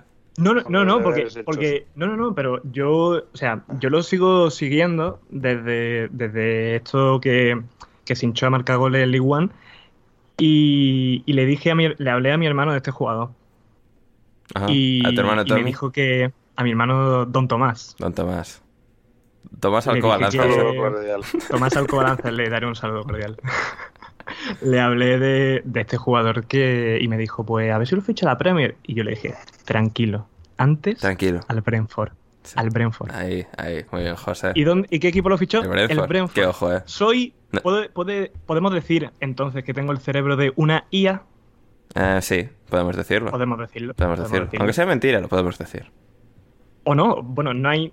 No hay ninguna, ningún hecho que desmienta que sea un cyborg. No, claro, sí, sí, no lo ahora hay. mismo. No, pero. Pero la verdad es que Iván Toni a un muy buen nivel. Otro delantero que no se le nota que va pasando por categoría, que siempre te va a marcar goles. Y por otro lado, el gol de buen día, golazo espectacular. Me dijo, eh, ve, ahí mi hermano flaqueó un poco, me dijo, quítalo, no sé qué, buen día, tal. Eh, lo quité de la fantasy, golazo, eh, mejor jugador del partido, sin comentarios. Mm, Sí, sí, sí. Y el Vila, a pesar de la baja de Danny Ings, de McGinn, Ramsey creo que tampoco estaba, eh, al menos de, de inicio en el caso de Ramsey. Eh, pues el Vila bien, el Vila bien, dando buena imagen. Empate de reparto de puntos, Dean Smith contra su ex asistente, Thomas Frank, eh, del Brentford. Y bueno, pues hay un, un, Eso es- un- un día de cordialidad y felicidad en Villa Park. Eso es en parte lo bueno que tiene que tuvo la venta de, de Grealish, ¿no? Lo de es verdad que vendemos al buque insignia del equipo, pero luego vamos a reforzar un poco el resto para que Sí, no tiene mejor que- equipo este año que el año pasado, aún, con- aún sin Grealish. Pues, sobre todo por los complementos para ciertas ciertas circunstancias de que eh, Mings está no, no va a jugar, Ings tampoco, pues te salvan los papeles, no era como antes, Mm, que se le veía un poquito más la costura del equipo. completamente. Y sobre todo que si, que aunque no esté Grillis, pues Matica se ha dejado el pelo como Grillis. Entonces, pues, al final pues sigues teniendo a un tío con esa melenita a lo paje. So- so- solo, solo solo tienen que bajarse las medias y todo solucionado. Claro, sí, sí. En nada, en nada llega eso. Y ya está. Diego, Brighton 0, Everton 2. Don Rafa, don Rafael. Qué, qué elegante va, ¿eh? es que va, o sea, todo el mundo que va con chándal ahora, los entrenadores, Rafa y con su traje, sus mocasines, esa sabiduría que le transmite a la chavalería, que está dándole ins- instrucciones súper detalladas a, a todos los jugadores del Everton todo el rato, siempre le enfoca la cámara y está hablando con Gray, hablando con Iwobi o con alguien. Y, aquí el Everton es que estuvo muy, muy bien. Me estuve viendo el partido y, y claro, eh, el Brighton el Brighton estuvo bien al principio, que, que el Everton se iba ajustando y tal. Ahí creo que aprovechó el Brighton y, bueno, de alguna forma no aprovechó lo suficiente como para marcar. Y luego el Everton se, se fue plantando, se fue acomodando al partido y luego ahí ya no había Dios que pasase. ¿eh? El Brighton, porque el Brighton tiene un problema que a través de su juego colectivo sí va agilizando sus ataques, va moviendo y si llegan al ataque y pueden des- desbordar, ya está todo el equipo ahí y tienen muchas opciones para marcar porque han subido todos. Lo que pasa es que cuando les falta, cuando no agili- agilizan suficiente sus ataques, pues se atascan, no hay nadie que por desborde individual realmente pueda superar gente más allá de Trossard en algunos momentos, porque están jugando con dos mediocentros de, de, carrileros, que es una cosa que hace Potter que, que es interesante, el hecho de tener como dos jugadores que puedan dar pases precisos desde ahí, pero que no van a irse ni de su puta madre. Um, y, el, y el Everton, pues como digo, aprovechó ahí para neutralizar bien al Everton, al Everton, al Brighton, aprovechar el contragolpe y realmente fue una victoria muy convincente de los chicos de Rafa. Una maravillosa noticia para mí como fan del Liverpool. Efectivamente. Bueno, bueno de Que Rafa, nos alegramos que le vaya bien a- al que le dio aquella Champions al Liverpool. Mm, me alegraría más que le fuera mal al Liverpool. Eh, Las cosas como son. Pero bueno, creo que ha resumido bastante bien la diferencia de juego entre los dos. Eh, bueno, hablabas de, de- de- de que igual al, al Brighton le, le faltó gol sin Sí. llegar al extremo del año pasado. Es un problema que sigue arrastrando. Sigue igual arrastrando, sí. igual podría haber aprovechado mejor su- su- su- los buenos minutos. Y el Everton, pues. eh, De haciendo Gray, o sea, deberes. se la sacó. Richarlison estuvo bien. Townsend también. Townsend, está jugando bien Townsend. O sea, y Ducuré y Alan también, que van para adelante y para atrás. O sea, que Alan y Ducuré son como muy de Benítez, dos perros de presa y para jugar en el centro del campo. Un poco a la Xavi Alonso y Macherano, salvando las obvias distancias. Y que, bueno, pues ahí Benítez fe- feliz y regodeándose en su, en su oportuni- en la oportunidad que le ha dado la vida. ¿Qué pensará el madridista average? Y no, no hablo de Gonzalo Caro, hablo de un madridista de, de verdad de corazón. Me siento, Eh, me siento aludido, la verdad, ahora ¿Qué, mismo. qué pensará el madridista estándar de, de que un equipo con prácticamente la misma plantilla funciona mejor con Benítez que con Ancelotti? Sí, es eh, interesante. Bueno, a, a Benítez en el madridismo pues se le considera un poco pues lo que viene a ser un retrasado mental, con o sea, respeto y tal, pero Un jugador que, o un entrenador que le enseñó cómo tirar las faltas a, a Cristiano, ¿eh? y, a- Y y- cómo y- defender a Ramos. y- y cómo pasar a Modric, ¿eh? que Modric pasa por las manos de Benítez a los tres años, balón de oro, ¿eh? Datos, datos, Datos. datos. A pesar de que le endemoniaban los pases con el exterior que daba. Efectivamente, efectivamente. Ducre y Alan no saben hacer eso, ni falta que les hace. Así que todos contentos en, eh, en el Everton, en el Everton aquí. Así que, bueno, pues bien, todo, todo, todo el mundo contento, menos el Brighton, pues bueno, que, que van a tener que, que seguir dando, dándole duro a lo que hacen. Eh, muy bien, vamos con los partidos, los dos últimos partidos que nos quedan de esta jornada, empezando por el Wolverhampton Wanderers Manchester United. Gonzalo estaba muy emocionado con el partido de Wolverhampton, ¿eh? y si yo también lo estaba viendo, y sí que el Wolverhampton ha merecido ganar, y es que Rafa, eh, nos hemos topado con el Wolverhampton. Sí, efectivamente. Eh, nos hemos topado con eso y con, y con un muy buen De que, que- ha, hecho, ha hecho muy buen partido.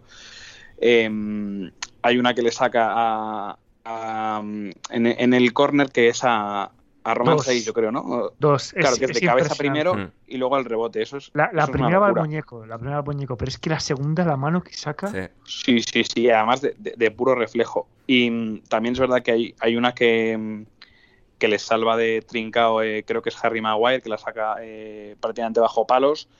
Mm, pero bueno, sí, es verdad. Lo he visto también lo que decía Gonzalo en Twitter. eh, la verdad que tal y como estaba jugando el Wolves, le estaba veniendo muy incómodo al, al Manchester United. Estaban teniendo prácticamente contras de 2 para 2 o, o 3 para 3 mm, en todo momento. Y, y bueno, pero al final pues lo estábamos comentando, ¿no? Que generan mucho, generan mucho, pero bueno, Raúl Jiménez todavía no está en el, en el nivel que, que estaba cuando se lesionó. Y, y de momento, pues el, resto del equipo no tiene a alguien que sea puramente un killer para, para poder definir la que están, las que están fallando. Eh, porque luego es verdad que también entra Fabio Silva o Podens y tampoco están con la clarividencia del año pasado. Y luego yo creo también se nota eh, el tema de la portería, ¿no? Yo creo que Jo- José San no ha caído de, no ha caído de pie. El gol, yo no voy a decir que sea mucha culpa de él, pero sí que me parece que ahí si pones una mano dura, eso no es gol nunca. Eh, y, que el, y que el United pues tampoco está haciendo grandes méritos para, para llevarse el partido, ¿no?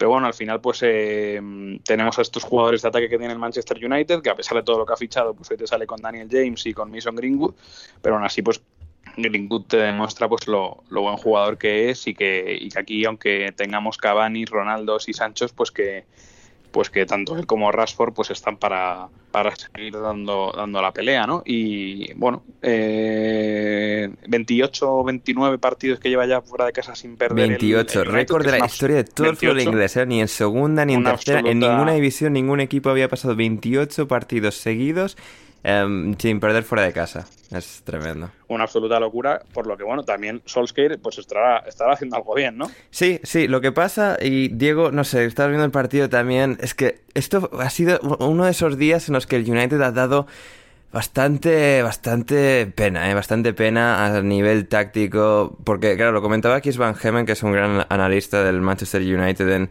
en Twitter, que claro, ves la cantidad absurda de talento que tiene el United, ¿no? Que sí que tiene la laguna del medio centro, que lo comentamos en el podcast especial de Cristiano, de fichado por el United, que sacamos el sábado, Em, dispo- Ah, disponible para todo el mundo. por el United. Sí, sí, sí. ¿Qué ha fichado Cristiano? por el- Pero bueno, pero si United. ¿quién, quién le iba a decir? ¿Qué le iba a decir? No han desembolsado dinero. Este, este no sé, yo creo que un Jadon Sancho ya estaba todo. Sí, y, perdón, y perdón, perdón mi exceso de ironía.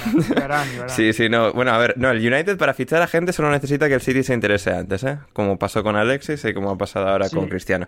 Pero lo que iba con, con esto, que más allá de la, de la laguna que tienen en el centro del campo, sí que dio, sí, ha sido unos esos días en los que piensas que, joder, con, todos los buenos jugadores que tienen, la falta de coordinación que tienen en algunos momentos, las secuencias de algunas jugadas que cometen errores bastante flagrantes y que piensas que, joder, es que esto es mucho de trabajo de, de entrenamiento, ¿no? Y esto lo comentaba aquí en, en, en Twitter, que nunca, decía, nunca he visto a un equipo con tanta calidad pura parecer que tiene tan poco plan en todas las fases del partido.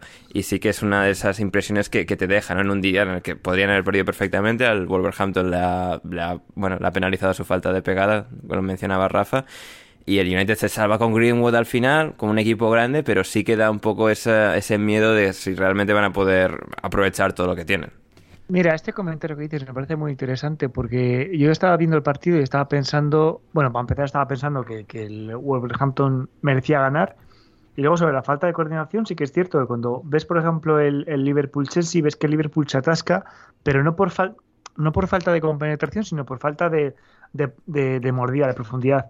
Yo creo que el United es exactamente lo que vas a decir tú, es que, que- que ese mismo problema de no poder eh, concluir o, o combinar todo el talento en, en- en gol, pero es más bien falta de, de- de que son todos estrellas y, y tienen todos un talento enorme, pero que igual, igual hay que pensar, ¿no? Igual hay que... Ha habido, ha habido un par de jugadas que ha rematado... Una, por ejemplo, la, la remata Fred porque, porque le cae delante y dice, bueno, pues tiro, igual te- tenía mejores opciones. Y no, no sé, me parece. Haber visto el partido me ha parecido. Me ha parecido que United debería haber perdido 0-3 Sí. contra un equipo contra un equipo que sepa mm, introducir el balón entre los tres palos. Ese partido habría acabado 0-3, o sea, perdón, 3-0. Eh, creo que el, o sea, ni en lo táctico, ni en las, ni en las oportunidades, ni en el dominio, me ha parecido que el United eh, haya merecido los tres puntos.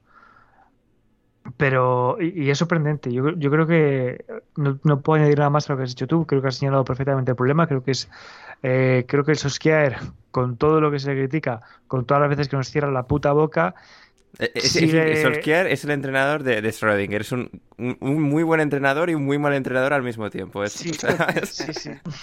Sí, es, es, eh, es un entrenador que hasta que no abres la caja no sabes, no sabes qué te vas a encontrar ese día. sí, correcto, total y, Y, y- y absolutamente. también, ta- también a la vez que se le ha criticado mucho, eh, injustamente, y que luego también creo que la llegada de Bruno Fernández ha tapado muchos de los problemas de United. Sí, Eh, creo que Bruno Fernández ha sido para mí el fi- el fichaje estrella de las últimas dos temporadas. Me parece que lo que ha aportado al United es escandaloso y también creo que, que ha ocultado problemas que se empiezan a ver ahora.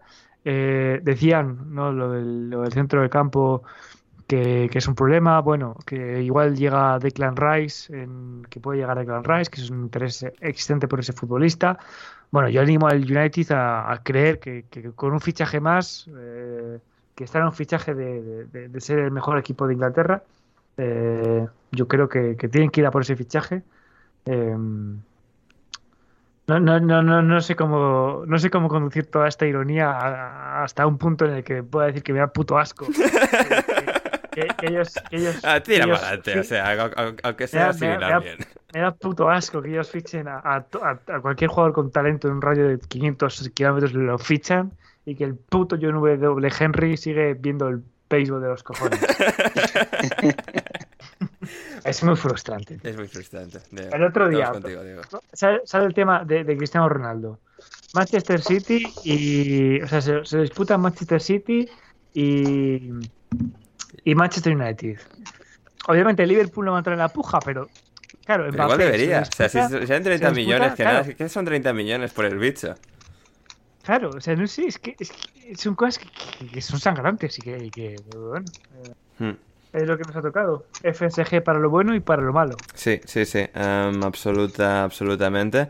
Y hablando del... Se nos ha pasado antes con el City, Arsenal no lo tenía apuntado, casi se me había olvidado, porque al final la, la vorágine de noticias de todos los días es tan brutal, pero sí mencionar después de... em, y ahora vamos con el último partido, pero bueno, mencionando al United y el tema de que el City casi fichaba a Cristiano y todo lo que concierne a Cristiano, que lo comentamos en el programa especial de fichaje de Cristiano, que está disponible para todo el mundo en el feed del podcast, el anterior a este, está ahí, dadle a play, escuchadlo. Héctor Crío aquí Gonzalo impartiendo sabiduría. Pero em, respecto a Cristiano, em, al tema eh, legal que tiene en Estados Unidos, por el cual no puede pisar en Estados Unidos sin ser detenido por la policía. Otro tema bastante escabroso, bastante complicado de comentar es el de Benjamin Mendy, el jugador del Manchester City, que ha sido detenido por la policía eh, con varios cargos de agresión sexual y violación. Rafa, eh, no sé, tú como abogado y persona que se te da bien eh, comentar estas cosas con, bueno, con, con, con el criterio con el que hay, con el que hay que comentarlo, eh, no sé, es, es algo bastante jodido esto. eh. Bueno, es, sí, efectivamente, es algo muy escabroso. Además, pues eh, se une pues un poco a lo, a lo que pasó también hace relativamente poco pues, con lo de Gylfi Sigurdsson, ¿no? Mm.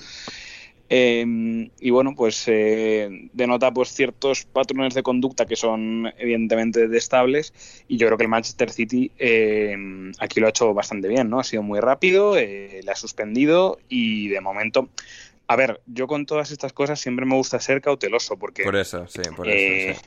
Luego, luego también, eh, yo no sé también si, y además seguro que tú Ander lo recuerdas, el caso de Ched Evans, ¿no? Sí. Eh, pues un jugador que a priori pues parecía que, además en un momento suyo muy bueno, eh, pues mm, le acusan falsamente. eh, la primera sentencia la pierde, es condenado, es despedido eh, y pasa en la cárcel dos años. Luego en apelación resulta que gana, pero claro, ya has perdido buena parte de tu, de tu carrera y, de tu reputación, ¿no? Eh, eso al final, pues eso siempre queda como, como una mancha. Entonces siempre hay que tener mucho cuidado con esto, a ver qué ha podido pasar. Sí, sí, sí. Eh, y, estaremos atentos a lo que. Pero bueno, de momento, ante las primeras noticias, yo creo que la decisión del club es la correcta, ¿no? Suspenderle, eh, ver cómo evoluciona y si evidentemente pues eh, van habiendo van habiendo pruebas, el procedimiento penal va avanzando, pues entiendo que aunque costase el dinero al que costase, pues el City mm, tendrá que despedirlo porque este tipo de conductas yo creo que no se pueden ser amparadas por los clubes y, y se tiene que ser ejemplar, ¿no? Con, hmm. con, con, falta de, con ninguna tolerancia ante, ante estas conductas. Pero bueno, lo que también lo que quiero volver a, repetir es un poco eso, el mantra de la, de la presunción de inocencia y que hay que tener cuidado con estas circunstancias porque muchas veces todo puede apuntar a una cosa, como pasaba con Che Evans, y luego pues cuatro años más tarde resulta que es inocente pero ya es muy tarde para volver a reengancharte al fútbol o para que o para que haya gente que se te quiera acercar simplemente no entonces pues bueno eh, veremos cómo evoluciona cómo evoluciona el tema. Así es estaremos atentos y, lo, comentaremos. Eh, muy bien y yendo a cosas más fáciles de comentar más felices en todos los aspectos José Burnley 1 Leeds 1 el partido de la jornada eh sin ninguna duda un partidazo ahí, ahí. yo he de ser sincero yo estaba hablando contigo ayer por la noche estabas y, te dije, mañana me voy a ver el partido de las tres, no sé si el Tottenham o el Leeds, el que echen. Y yo, pues pensaba, me imagino echar el Tottenham. Y cuando he visto en la programación Burley Leeds, he dicho, hostia puta, la siesta aquí viendo al Burley, que ya hizo un esfuerzo para ver al Brighton, pero bueno, fue un partido entretenido, Gray haciendo de las suyas, vale, bien. Y no tenía ninguna esperanza pero ha sido, pero vamos, fuera ironía, el mejor partido que yo he visto. Hmm. Me lo he pasado genial. es que, no es todo humo, José, si es que el Leeds es divertido de verdad. Bueno, no, no, yo hablo del Burnley. sí, eso también, ¿eh? ¿Qué coño? Sí. sí, no, eso es cierto, eso es cierto. Bueno, pero también Gonzalo insiste bastante a menudo. El Burnley engaña, ¿eh? El Burnley sí que engaña bastante. Sí, pero eh, Gonzalo, Gonzalo dice, Gonzalo dice muchas cosas, por eso muchas veces no podemos tomarlo en serio. Pero además ha sido un partido que el que no sepa a qué juega el Leeds o a qué juega el Burnley es que ha sido el Burnley más Burnley y el Leeds más Leeds. A lo mejor demasiado Leeds para mi gusto porque Calvin Phillips solo en el centro del campo...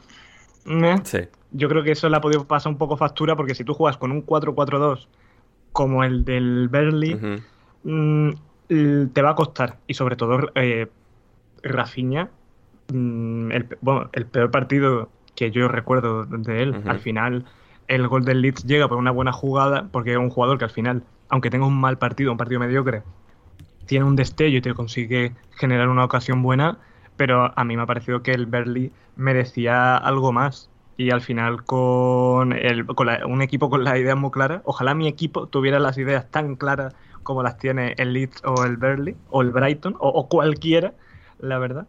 Eh, y la verdad que muy buen partido. Hmm, total, totalmente.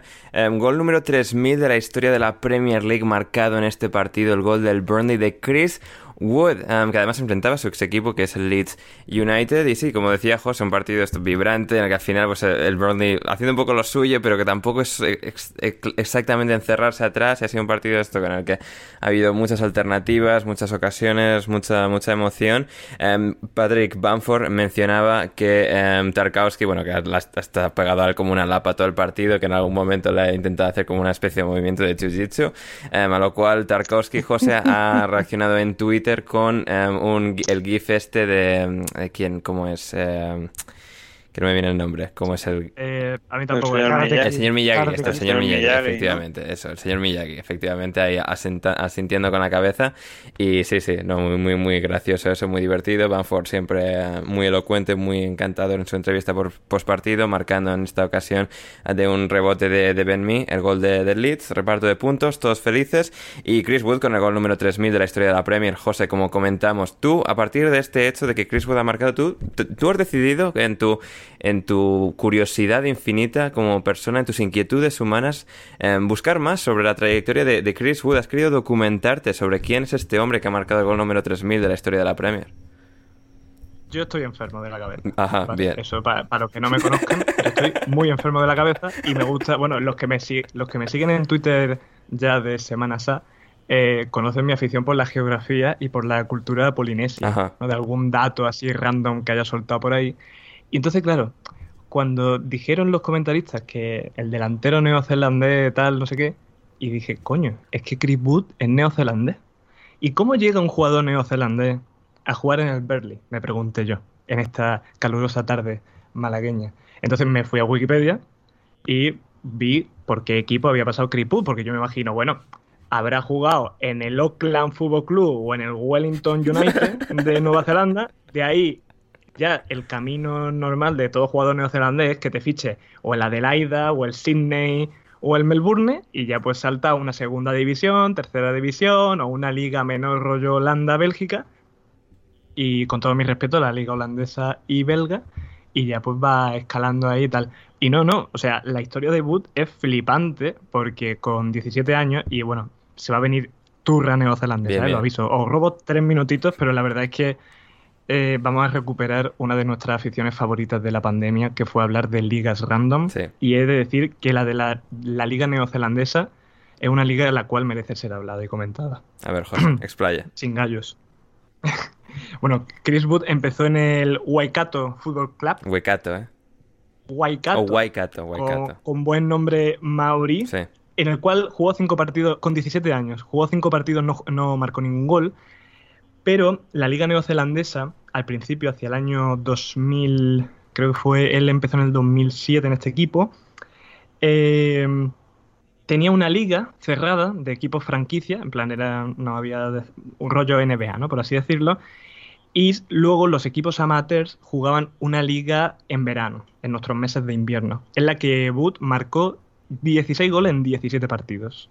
Esto hizo que eh, se fijara el, el West Brom en él y ya diera el paso directo a, a Inglaterra. Ajá. Yo, de todo modo, he seguido indagando de cómo acaba el Waikato este. Ajá.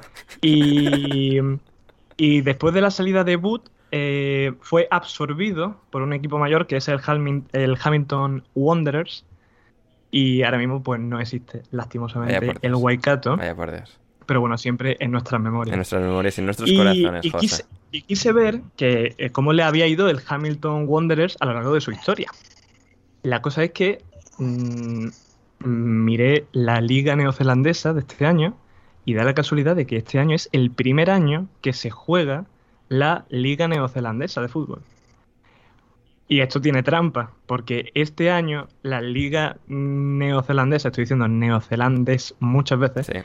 Eh, ha pasado a, a- ha pasado a, a llamarse la New Zealand National League a la New, o sea, de New Zealand Football Championship a New Zealand National League. Ajá. Se ha refundado y ha cambiado el, el sistema de, de equipos. Antes era una liga cerrada, como he comentado, y ahora tenemos tres divisiones, eh, de tal manera que todos esos equipos amateurs que jugaban esa liguilla de verano para poder jugar como una Copa del Rey que se jugaba allí, han cogido todos los equipos amateurs y lo han metido en una ma- macroliga cerrada de tres divisiones.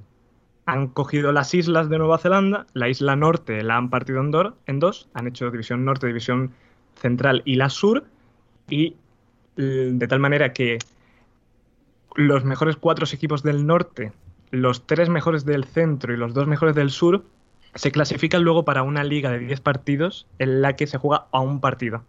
Ajá. Cada, todos contra todos, un partido. Y los dos primeros juegan entre ellos por el título. Ajá. Lo cual me parece mm, un sistema genial. O sea, a mí me ha flipado. Hay un equipo que es bastante curioso, que es el. Lo tengo por aquí. Que es. Hay un equipo neozelandés que juega en. En la. En la liga australiana. Que es el Wellington Phoenix. Sí. Es el único equipo neozelandés que juega en la liga australiana. Y este equipo, los reservas, tienen una Ah, mira. un puesto asegurado en esta liguilla final, Increíble. por así decirlo, ¿no? Increíble. Fascinante. Y, y, es- y ahora mismo pues estamos en la última jornada de la liga neozelandesa Ojo. antes de que se pase a la liga final de estos 10 equipos que he comentado. Ah, mira. Como favorito vemos al Auckland City, Ajá. que con 46 puntos se asegura el, pri- el primer puesto de la conferencia norte. Y también yo creo que se va a estar jugando el puesto con el Wellington Olympic. Ah, mira, qué bien. Qué bien, eh, Diego, eh. Tremendo. Seguiremos, Seguiremos informando. Seguiremos informando, por supuesto. Sí, sí, sí. No se nos olvidará esto para nada. Diego. La liga, la Información liga- de categoría. Información de categoría, moro. Sí. Uga chaca, uga, uga, uga chaca. Sí, un buen resumen. Efectivamente. Así que muy bien, pues esto ha sido el minuto, los cinco minutos neozelandeses con José Manuel Arcobalanzas. No, bien, bien, eh, ¿no, José? ¿Estás contento? El- sí, la- oh, yo contentísimo. Bien, yo bien. todo lo que sea hablar de Oceanía y de geografía y dar la turra, espero que no haya sido tanta turra como cuando hablé del COVID, la verdad. Pero bueno. eh, Que nos lo diga la gente en comentarios si ha sido más o menos. En, en alineación indebida, en los comentarios de iVoox o en nuestro Discord privado, al que podéis acceder en patreon.com barra alineación indebida desde un euro o o un dólar al mes y podéis ahí comentar con José y con todos nosotros lo que os ha parecido el programa y la turra de José sobre la Liga de Nueva Zelanda. si, si los oyentes quieren el minuto neozelandés, lo van a tener. Muy bien, muy bien. Que- pero, Pero que lo pidan. que lo pidan y que paguen. Em, Y que- Antes de volver a Inglaterra, pasar por Turquía rápidamente, Diego Balotelli se ha enfadado. Claro, no, como si el calvo. Anda. No, como eres el aficionado del Liverpool, eh, Diego. Claro, ¿no? Como Balotelli jugó en Liverpool, pues hay que hablar con Diego. Sí, bueno, se ha enfadado. A ver, o sea, Balotelli se ha enfadado, ha llovido en Normandía. Eh, pff, o sea, sí, bueno. Sí, entre otras cosas que no son noticia, que no son Pasas que cosen, ¿no? más que cosas. Rafa, he mirado la plantilla de la Dana de Mirsport, que no es la Dama Traoré, en el que juega en Balotelli. Em, y claro, hay una cantidad de gente aquí. Está Brita Somalonga, que no tenía yo ni idea, pero está aquí. Uf, Está Gokan Inler, también. Está Yunes Belanda. ¿Cómo, cómo, cómo? ¿Cómo? ¿Cómo se llama ese último jugador? Gokan Inler. Volkan Inler. Bocan Inler. Gokan, Gokan, con G. Sí, coño, un suizo Un mítico. suizo, internacional Joder, suizo. bueno, que suizo, porque si fuera alemán me entraría miedo. ¿eh? Madre mía. Eh, de origen turco y por eso está ahora en Turquía. Eh, está Birkir Ah. Bjarnason, que es este jugador islandés que era como súper guapo, que jugó en el Aston Villa. Hay un... Sí, el 8 ese Sí, de Islandia. Efectivamente. Está Pat Amat Diva, que no tengo ni idea de quién es, pero veo la banderita de Gambia y me emociono. Eh, y está Muritz, que fue canterano del City, portero, y estuvo en el Forest. jugó- Está cedido, ¿no? Sí, creo que está no cedido. vendido. sí, sí, sí. Está Benjamín Estambulé, que jugó en el Tottenham, que luego se fue al Schalke, tuvo una buena temporada jugando de central y luego pasó a dar vergüenza. Al PSG también, ¿no? En el PSG entre medias, sí, sí, sí, sí, sí, también. Del Tottenham al PSG, al Schalke. Eh, Y estoy viendo en recuerdo directo que está eh, Belanda, Belanda, que era el mítico este del. Montpellier ese que ganó la liga con Giroud, Sí, sí, sí. que, era, que era bueno. Era bueno también. Oye, pero esta, esta gente esta gente irá cuarta, ¿no? O quinta. Eh, equipazo, vamos ¿no? a ver, vamos a ver dónde. No, lo que pasa que han, lo que pasa que han subido. Sí, diría que este acaban de subir. Diría, fichado sí, están ahora mismo Por cierto, al borde del por descenso cierto, después de tres jornadas. 15. 15 de 20, sí. Por cierto, antes de que lo veas luego en, en Twitter y que digas, mierda, tenía que haber aprovechado esto para podcast, que sepas que acaba de marcar Arnaut Danjuma en el Villarreal, o sea, en el Atlético Ah, Villarreal, mira. 1-2. Lo siento por Joder, Rafa alegría cuando me Pastrana. dijeron, Diego. Eh, lo siento, lo Muchas siento- gracias, ¿eh? lo siento por Rafa Pastrana, pero es que ahí, Jaime Suárez nos pregunta que qué tal fue el paso de Danjuma por Championship. Apañado, apañado, hizo buen año. Segunda el año No pasado. para pagar 25 millones de euros, pero. Sí, efectivamente. Pero apañado. Apañado, sí. Bueno, si, si 25 millones de euros es el precio a pagar por ganar al Atlético de Madrid en el Wanda Metropolitano, Ya. habría ya, ya. los paga. Claro, ¿eh? claro, sí. Claro, siguiendo ese razonamiento. Claro, efectivamente. Y tú fija, fíjate, Rafa, que has elegido bien. Podías haber Sí, efectivamente. Podría estar condenándome. Y estar cabreado y estás aquí con nosotros de, de jaja. Hablando de Turquía y de Nueva Zelanda. Sí, de hecho, me, me lo has interrumpido con esto, porque yo cuando, cuando juega el Atleti no lo estoy viendo, o sea, no quiero saber nada de él, porque sé que mm, me pongo, me pongo nervioso. Nervosio. Entonces, eh, Bien, bien. Rafa, con Pero el sí, Preston te pones nervioso también. ¿con quién? ¿Con el Preston? Hombre, el Preston tenía mala pinta, ¿eh? Sí, no, no, el Preston ya no es ni para ponerse nervioso, ¿eh? O sea, ya es para aceptar la, la dura realidad. Y bueno, a ver, mm, yo no sé cómo lo estará viviendo Borja, pero yo creo que Borja tiene que estar un poco más nervioso que yo. Sí, sí, sí. No, eh, todavía sigue de vacaciones, el muy sinvergüenza. ¿Vas a comer con él el miércoles, Rafa? ¿Puedes confirmar?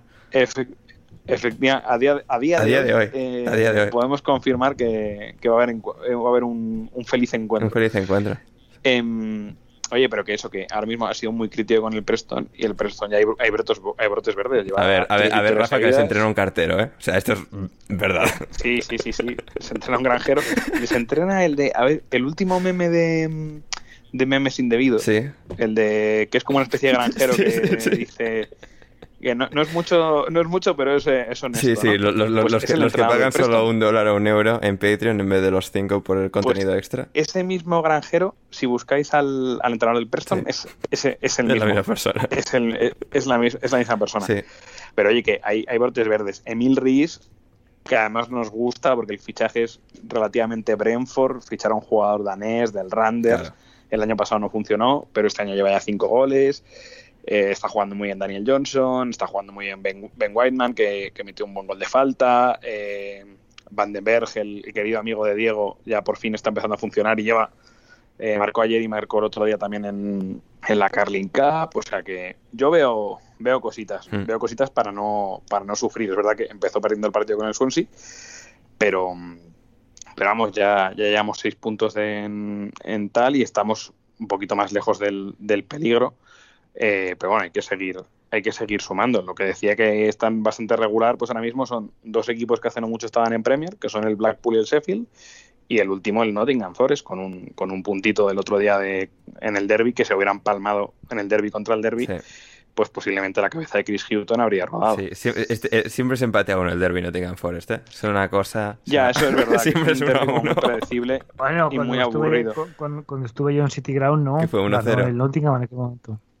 Eh, fue 2-0. 2-0, increíble fe- festival de goles, ¿eh? Estos son luego las típicas estadísticas de mierda para que Borja diga que el, el derby lleva sin ganar al, Sí, al. Forest siete años porque llevan siete años empatando a uno. Efectivamente, efectivamente, el Mr. Bristol City ganó 1-2 al Cardiff en una especie de derby que tienen ahí eh, eh, por cercanía. El Preston que ganó 3-1 al Swansea, como mencionaba Rafa, 1-1 entre Barnsley y Birmingham.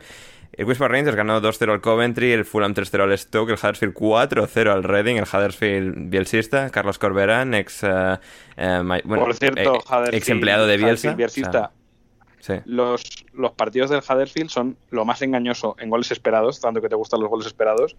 Eh, Bueno, me- me gusta, depende del contexto, Lo Rafa. tuvieron que haber palmado. Lo tuvieron que haber palmado.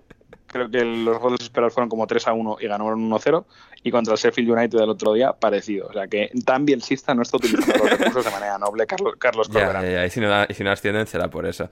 El empató a 0 con el Bournemouth, el Luton a 0 con el Sheffield United, el Middlesbrough a 1 con el Blackburn, el Millwall 2-1 victoria sobre el Blackpool y victoria del West Brom 0-1 sobre el Peterborough. El Fulham y el West Brom, como esperábamos, ya están los dos primero y segundo, con 13 puntos de 15 los dos. Luego tercero con Spa Rangers con 11, ahí va bien. El Huddersfield cuarto con 10, quinto el Stoke con 10 también y sexto el Bournemouth con 9. Así que así está Championship.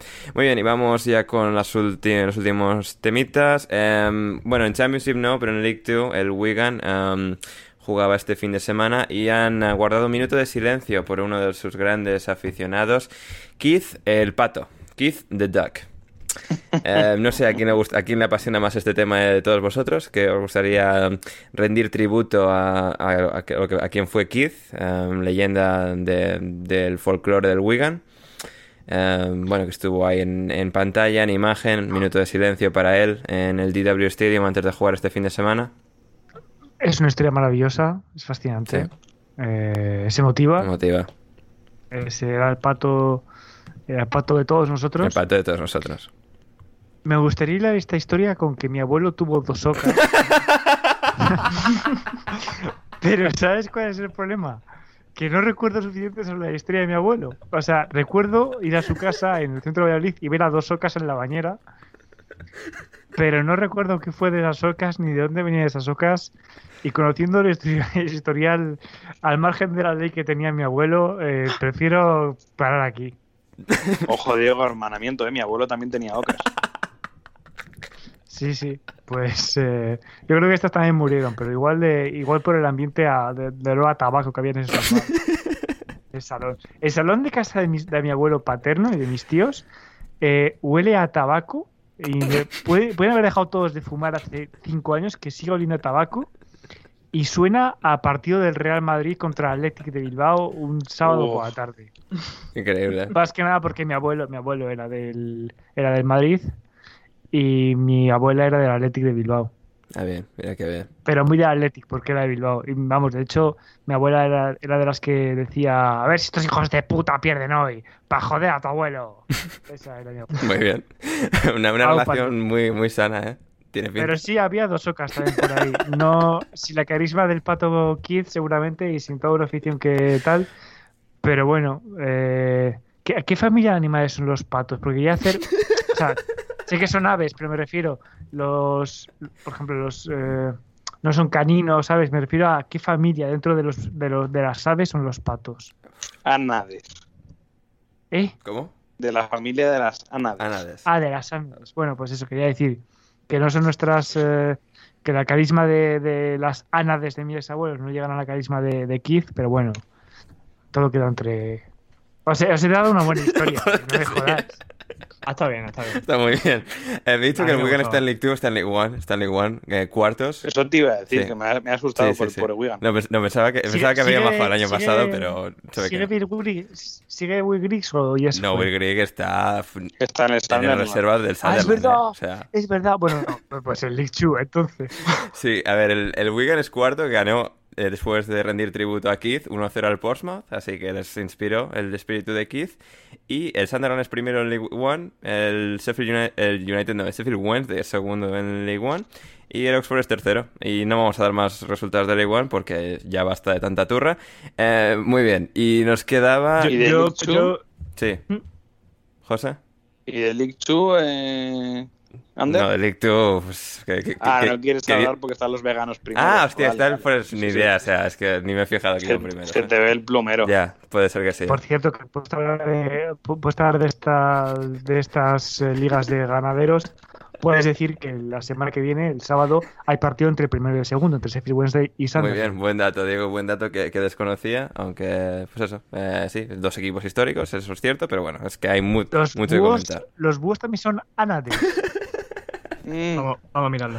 Trabajo ahí ya me pillas, ¿eh? Los, los búhos no, pero el ganso del Wicombe sí que es un ánade. El a- eh, eso eso, sí. sí. Claro, Los, los búhos son de la familia de los Estrigidae. No tiene tanta carisma. Claro. Estrigidae. Ok, bueno, eh, vale, ahora sí después de dato. Eh, Nada. y, Ahora somos ornitólogos. Información de servicio. y hablando de gansos, eh, así en general, eh, a ver, José, nos, después de comentar lo de GC el otro día, lo de JM, en nuestro podcast de Patreon, eh, pagad y escuchadlo, cabrones, en- encontraste, José, una canción, una nueva versión de, de Pacatá, y estamos hablando con Rafa de las implicaciones legales de- del plagio, porque es una canción que se llama Pacatá, que no tiene, a ver, no tiene nada que ver, es- es todavía peor. Eh, sigue un poco ¿La la, misma poner? línea ¿La vas a poner en el estilística, pero la letra no es la o- misma, las, es decir, los acordes y, y- y todas las notas no son iguales, pero eh, Pacatá se llama igual. Pero, pero la quieres poner unos minutitos para No, bueno, no, no, no, no, solo no, falta que nos tiren el podcast de copyright por poner esta mierda. Yo lo pongo en la descripción y la gente que lo vea bajo su propia discreción. A, a ver, además es un videoclip que, que telita. Sí, igual pongo O sea, algún- yo- alguna versión que solo sea como un vídeo de, de la letra, tal. Tampoco quiero horrorizar a, nu- a nuestra querida Que audiencia. lo, a ver, a Que verlo vídeo que están recitando a Nietzsche o cosas así. A ver, el vídeo de la, de la di- sí. la dicotomía de del de pensamiento Dios tal. kantiano no.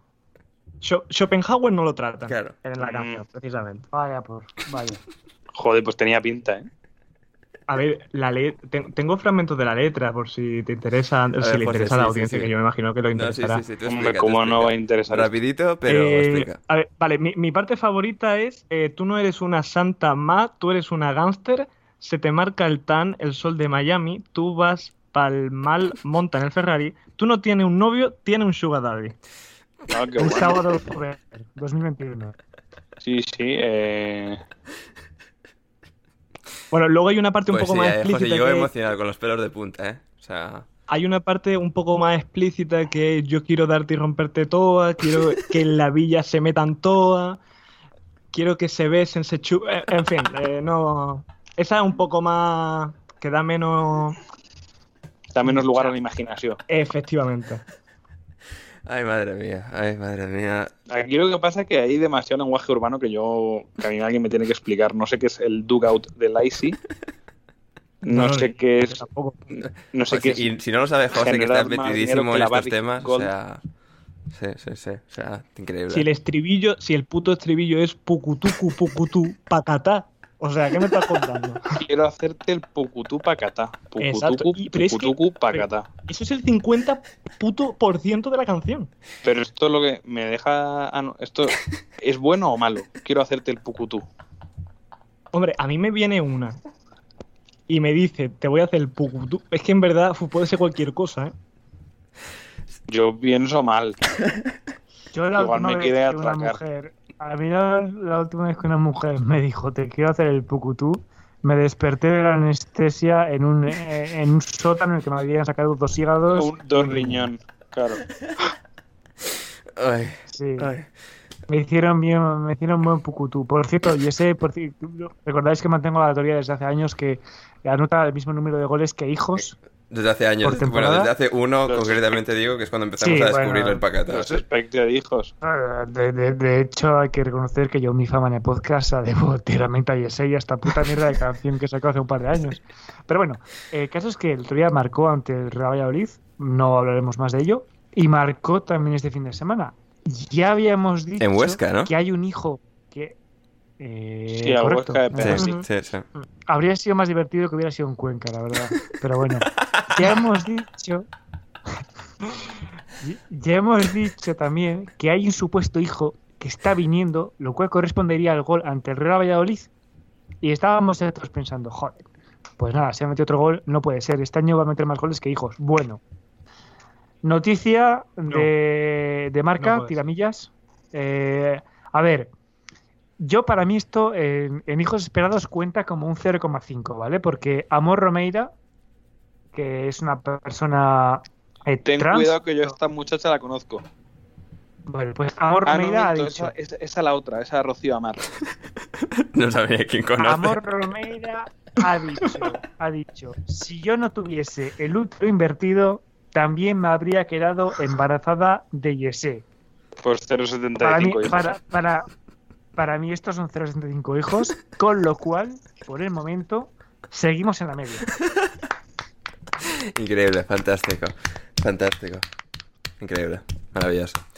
Eh, bueno, nos han llegado preguntas, vamos a llegar a un par de ellas, a los que nos podamos en el tiempo que nos queda. Eh, Raúl Gurillo, eh, y por no, por no aquí llevar a la gente hasta los infiernos, que muchos nos han soportado ya. Eh, Raúl Gurillo, quería hacer una pregunta de cara a la temporada que viene. ¿Cuál creéis que será el equipo fetiche para los llamados panenquitas en esta Premier League 2021-2022? Bueno, pues ya la contestamos el año que viene, ¿no? Eh, bueno, no, sí, esta, esta pregunta es de la primera jornada que se me había traspapelado y estaba mirando preguntas que se nos habían Ah. quedado, o sea, de esta temporada. Vale, pues. Hombre, el Brentford es muy del panenquismo. Sí, yo te Sí, diría el Brentford. Oh, pero ojo, ojo al Wolverhampton, ¿eh? Con, los- o sea, que sea el nuevo Brighton, que sea. En plan de, "Uy, qué bien juegan, ¿eh? Qué bien juegan. Sí, pero nos gusta tanto Ya, Bruno pero- Lace como Graham Potter. Ya, claro, no es que. Ya. A, a Nos Gonzalo gusta mucho, tanto pero. Un equipo, nos gusta tanto un equipo que ficha mucho como un equipo recién ascendido. Mm. Ya. Ah. Además está Sergi Canós, que es español. Sí. que- A ver, a ver, el Ast- el Aston Villa también parecía, ay, hostia, que, bien fichan, tal, que bien fichado, buen pero, día. claro, es que, pero es que el Aston Villa, el Aston Villa perdió puntos de panenquismo porque se ha ido Grealish. Ya, claro, claro. Es cierto. Nada, para mí sin ninguna duda. Ten en cuenta que un punto a favor siempre es que tú en una comida familiar digas que el equipo revelación, tú al decir el nombre no lo conozca ningún familiar tuyo. Efectivamente. Entonces el Brentford ahí cala muy Es bien. verdad. El Aston Villa, pues a lo mejor tu tío del pueblo le suena, ¿no? Tu abuelo, ¿no? suena cuando ganó la Champions, claro. Claro, claro, claro. Totalmente. Ese, ese argumento me ha, me ha convencido ya del todo. Así que el Brentford es el panenquita de este año. Pregunta de, de Raúl, Esteban, Rafa, ¿mejor y peor cosa de tus vacaciones? Eh, uf, mejor cosa eh, que se me olvidase la contraseña del correo del trabajo. Eh, ese, ese es mi nivel de desconexión que he alcanzado. Sí. Y, y la peor cosa, no sé si lo habéis visto, pero cuando yo estaba en Siracusa han dado el récord de calor, de prácticamente 50 grados. Ah, muy bien. Entonces, eh, claro. ¿Cómo se eh, vive eso? sa- salir de la habitación ya sudado, pues eh, yo que soy yo para mi Instagram, pues muy muy pendiente de mis looks y tal, pues claro, me ha, me ha arrestado. Ya, me ha bueno. eh, eh, Rafa, estamos contigo en estos momentos duros. Eh, Yo soy Rafa. Sí, eso todos somos Rafa. Eh, para José Alcoba, lentejas sí o no. Eh, lentejas sí. Bien, bien, José. Lentejas sí, Bien. lentejas sí, sin chorizo. En mi casa no somos muy choriceros. Bueno, pero... bueno, se acepta, se acepta. Mm. Por ejemplo, mira, fíjate, fui a casa de, de una amiga eh, a comer y me dijo, mira, lo único que tengo son lentejas. Y yo dije, de- eh, un día de O las agosto, tomas o las dejas. un día de agosto que el calor se te pega al cuerpo, unas lentejas no, no ve qué buena estaba. Muy bien, Espectacular. bien, vamos, vamos, José, muy bien. Oye, la anécdota de las lentejas está sonando a típico post de Forocoches. ¿eh? No sé si os acordáis. un poquito, un poquito, sí, sí, sí. Eh, a ver, vamos a ver, vamos a ver, Luis. eh, um, eh, no, espera, antes de la de Lu- Luis Rivera, teníamos por aquí para Diego Gobladesco. eh, ¿Qué expectativas tienes con el LUFC esta temporada? Entiendo que esto es el lead y para mí, Ander, eh, para ti, Ander, un saludo crack. Eh, gracias, Gobladesco. Diego, expectativas del lead este año. Mm, Pero el- Que no dan tanto la turra como el puto año Sí, pasado. estaría bien. Y en lo, en lo- en lo deportivo, pues eh, yo creo que hay equipos peores. Creo que sí, creo que hay equipos peores, así que no me sorprendería si logran la permanencia otra vez, pero mm, les veo un poquito más por de- o sea, les veo un poquito por debajo Sí, del año pasado. Sí, sí, sí, esa, esa impresión da en general. Em, Héctor, nuestro buen amigo Héctor Crioc, que estuvo el sábado, el viernes, para grabar el podcast de, especial de Cristiano United, nos dice, os dejo un titular, el Brighton de XG a XD. No está mal, no está mal tirada por parte de Héctor. Y, eh, Bien jugado. y también de Héctor para Rafa, tu hermano Morata o el nuevo e incluso más incisivo Adama Traore. Eh, uf, no, hombre, siempre, siempre mi hermano Siempre Morata, Álvaro. pero no puedo, no puedo rehuirle. Ya, no, no, no podemos, no, no podemos eh, rehuirle. Eh, muy bien, eh, Jaime Suárez también nos preguntaba, ¿Mbappé o Haaland? Mbappé escrito M-V-A-P-E E y Haaland eh, J-A-L-A-N. Así que, Haaland o Mbappé. ¿Quién ha, quién ha escrito- quién ha preguntado esto? eh, Jaime Suárez. Ah, porque es una coña. Es una coña en el ambiente, en el ambiente de League of Legends de preguntar esto todo el rato. no sé muy bien. Pero lo hace, lo hace uno de los comentaristas que se llama Todo al Amarillo. Ajá. Eh, o Mbappé, escrito así mal. Sí. Yo para mí... mm, ¿Qué me gusta más Haaland? Es que, es que me gusta más Haaland, no sé. Seguramente, sí. Eh, Creo, creo que su físico monstruoso ayuda, a- ayuda a su relato, ¿no? Sí, De- de- exacto. de- de asesino del gol. Sí, sí, Mbappé, o sea, Mbappé es increíble también, pero hay ese puntito extra de superhéroe, superestrella eh, brutal. Y la cara de psicópata que tiene. Sí, efectivamente. De, de- de psicópata, de película sueca, de, o sea, de, Sí. de- de que está adaptada de una novela muy De oscura. las 4 de la tarde en Antena 3. Efectivamente. Y finalmente, De Majin Buu, de Dragon Ball. también, también, Luis Ángel Rivera, para todos, apuesta loca para el final del mercado de fichajes. Mm. El trueque de Saúl por Bernardo Silva, que anunciamos en el podcast Es verdad, en la Eurocopa. queda tiempo, ¿eh? Queda tiempo, ¿eh? Quedan un- unos días, dos días para, para que se materialice eso. Diego, Ah, el, Liverpool fichando a alguien. a, lo- a lo loco. a lo Calvin loco. Davis. No, yo diría. No, yo por el perfil de jugadores que ficha el Liverpool, mientras que otros van a por Mbappé, a por Haaland, a por Cristiano, yo creo que el Liverpool se va a atrever. Yo creo que sí, ¿eh? se va a atrever a fichar a una promesa de la cantera del Red Bull Salzburg de 21 años que no ha demostrado mucho, pero que promete y seguro que que entre Klopp, y Pep Lingers le van a sacar partido. Véase Minamino, ya pasó en su momento, pero mm, si fichamos algo, va a ser algo de eso. muy bien. Purria. José, A mí me encantaría que eh, le rescindieran el, rescindieran el contrato a o a Chambers o a Cedric. loquísima apuesta. Me ¿eh? encantaría.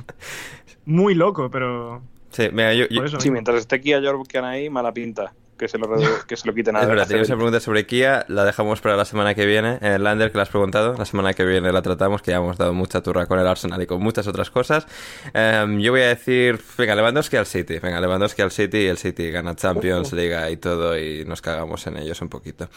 Eh, muy bien, pues eso ha sido todo por hoy en alineación indebida. Eh, buen programa, Diego. Sí, sí, sí, pues yo cuando he visto a la gente que entraba en el Skype, la verdad es que me he puesto muy contento. sí, sí. O sea, se me ha, Qué se me ha bonito. eliminado la- Quiero decir, eh, está, está José Alcoba, Sí. que para mí, eh, o sea, se le cae la caerísima al suelo, o sea, pasa y, se- y está también Rafa Pastrana, que he hecho un comentario antes de que llegase, que es que Rafa Uy. Pastrana, según entra a Skype, te llega el olor a colonia cara. Uf, Y así ha sido, ¿eh? Y así entró un olor a loeve. sido. Sí, a sí. Ede Brumel. Ay. Además es que no lo niega, ¿eh? Sí, no, no, no, no, no lo niega en, en absoluto. No soy yo muy del colonia, yo mi, mi propio olor corporal ya es bueno. Claro, ya, ya, ya viene con- incorporado de, de casa, in- es inherente Las, a él. fero- las feromonas. Eh, Diego, también decir a la gente que si la publicación está duplicada en iVoox, que no es culpa nuestra, que el podcasting es muy duro y que en los próximos días estará resuelto. Mira, si alguien tiene algo que decir sobre el puto iVoox, que venga y me lo diga a mí personalmente. Me voy a partir la puta cabeza. Sí, hemos cambiado ahora de distribuidora de, de podcast porque somos No, no, gilipollas. no, no, no, no, no, no, no, Ander, Ander, no, entres- no, no, no- no nos tenemos que justificar. Tú paga tu puta, tu puta bono de Patreon Sí. y luego ya me vienes a decir, es que me ha salido duplicada de mí. Pues, pues, bueno, pues si estás pagando me lo dices, pero que un random venga y me diga tal. Bueno, Sí, ¿Esto os gustaba a vosotros solo comedia en su día? sí, sí, Ángel Pues, eh, Martín, Robert Bodegas. Que tenían, tenían un vídeo que se llamaba así, decía, esto es gratis, no me toques los cojones. efectivamente. si no te gusta... Sí, sí, Pues sí. es que yo creo que resume bastante bien lo que sí. Sí. Y muy bien, pues ya hemos dado mucha turra hoy, casi dos horas de, de programa. Em, José, muchas gracias por estar ahí con nosotros. A ti siempre, Ander. Dos últimos mensajes muy rápidos. Se nos ha olvidado, como siempre, Hostia, la fantasy. momento Increíble. fantasy. Se me olvida siempre la fantasy. Es, es una cosa. Gonzalo se va a enfadar. Comenta. Minu- Cinco- medio minuto para cinco fantasy, José. cosas. Cinco cosas. Enhorabuena al campeón de la jornada, el forward acá, mi hermano Tommy. Increíble. Tu hermano Tommy, ¿eh? Que ni, que ni nos, escucha ni nada, pero está en nuestra liga de fantasy. Ahí está jugando posiblemente a Rainbow Six en la habitación de al lado, así que un saludo cuando le obligue a escuchar esto. Y ahora mismo tenemos en el top a Iderep, que sigue una jornada más, seguido, seguido de La Furia Cordobesa. Y tercer lugar, un tal Oscar PM, que no sé si tú sabes quién es. A Oscar. Puello. No, no, es. Oscar que tú. Que es, Ah, no, es, no es Oscar no, Portugal. no es Oscar Portugal, gracias a Dios. Vale. Vale. Y como recomendación de fichaje, si no has fichado a Antonio, yo no sé a qué esperas. Muy bien. Oye, eh, estaba yo pensando, ¿no hay ninguno presente aquí que esté en el top 10?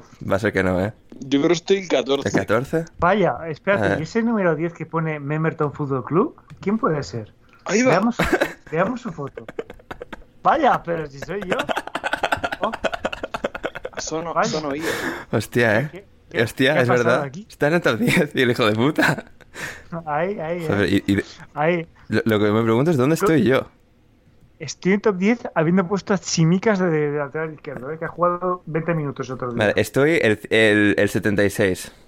Muy bien, Ander. Aquí es experto de fútbol inglés. ¿eh? primero, ¿eh? Estoy por delante de Sepelio. Para mí esto es una victoria moral. Maravilloso. Eh, a José le podéis seguir. Eh, José, ¿en cuál de tus dos cuentas quieres que te sigan? Eh, JM mayúsculas barra baja Alcobendas. Alcobendas, vale, muy bien. Luego tiene otra de persona normal, pero quiere que, que le sigáis para las burradas. En la- Esa, esa es para cuando mi jefa me cotillea eh, el, el Twitter. Claro. Para que le salga mi careto científico. Pero la del pulpito es la buena. Vale, muy bien, pues eso. Estará en la descripción. Dad a seguir a José. Eh, Rafa, muchas gracias. Nada, al revés. Muchas gracias a muchas gracias a ti, Ander, y, y muchas gracias a, a José y a Diego por estas dos horas tan placenteras de charla distendida futbolística. Así es, así es. Y por haberme ahorrado eh, padecer al Atleti haciendo el mongolo con- en casa con el Villarreal. Han empatado, han empatado. Han empatado. Bueno, vale. Bien, Uy. mejor. Eh, arroba Rafa Pastrana 7 en Twitter, seguidle para comentarios. El siete de España. coment- con 7 de España, come- comentarios incisivos y de calidad. eh, ya que haya vuelto de vacaciones, pues ya lo volveremos a, a explotar más de semana a semana. Y Diego, muchas gracias. Ah, gracias a ti por seguir contando conmigo a pesar de mis pocos conocimientos futbolísticos. Y, Ah, bueno, Diego, no te hagas de menos, no te me hagas de menos, Diego.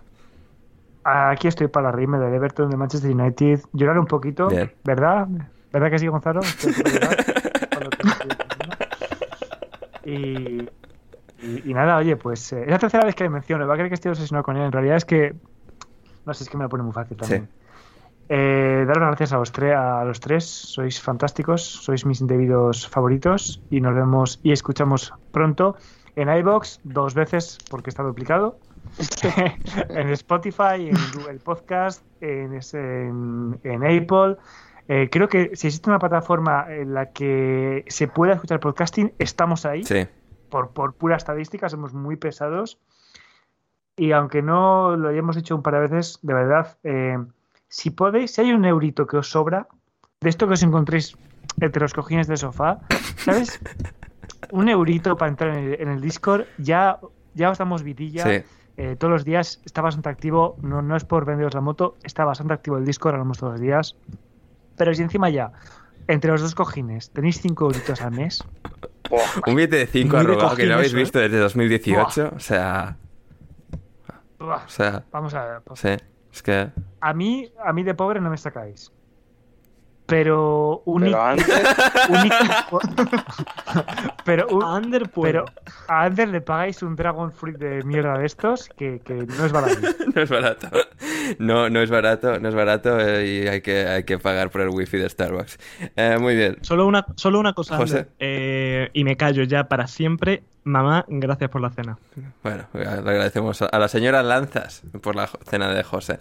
Eh, nada más, yo soy Ander Iturralde, muchísimas gracias por estar al otro lado. Volvemos el jueves en patreon.com, el martes por la noche con el cierre de Deadline Day. Seguramente estemos en mi canal de Twitch, twitch.tv barra Ander Iturralde. Supongo que a partir de las 11 de España, algo así, para comentar los últimos fichajes y demás.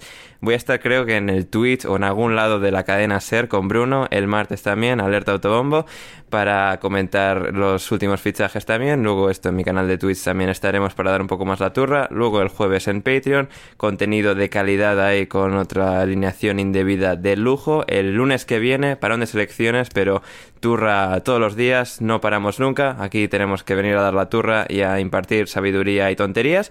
Estaremos de nuevo, como decía, el lunes en el podcast, en el podcast eh, abierto para todo el mundo, para instruiros sobre la vida. Muchísimas gracias por estar al otro lado una vez más. Yo soy Ander Iturralde y hasta entonces, hasta que nos volvamos a reencontrar, sea cuando sea eso, pasadlo bien.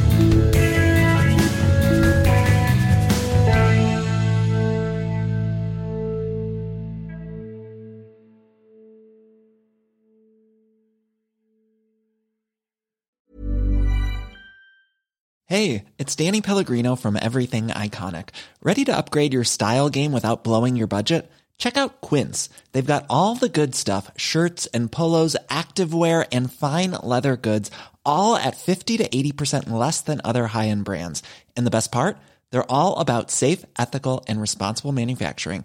Get that luxury vibe without the luxury price tag. Hit up quince.com slash upgrade for free shipping and 365 day returns on your next order. That's quince.com slash upgrade. Ever catch yourself eating the same flavorless dinner three days in a row? Dreaming of something better? Well, HelloFresh is your guilt-free dream come true, baby. It's me, Kiki Palmer. Let's wake up those taste buds with hot, juicy pecan-crusted chicken or garlic butter shrimp scampi. Mm. Hello Fresh. Stop dreaming of all the delicious possibilities and dig in at HelloFresh.com. Let's get this dinner party started.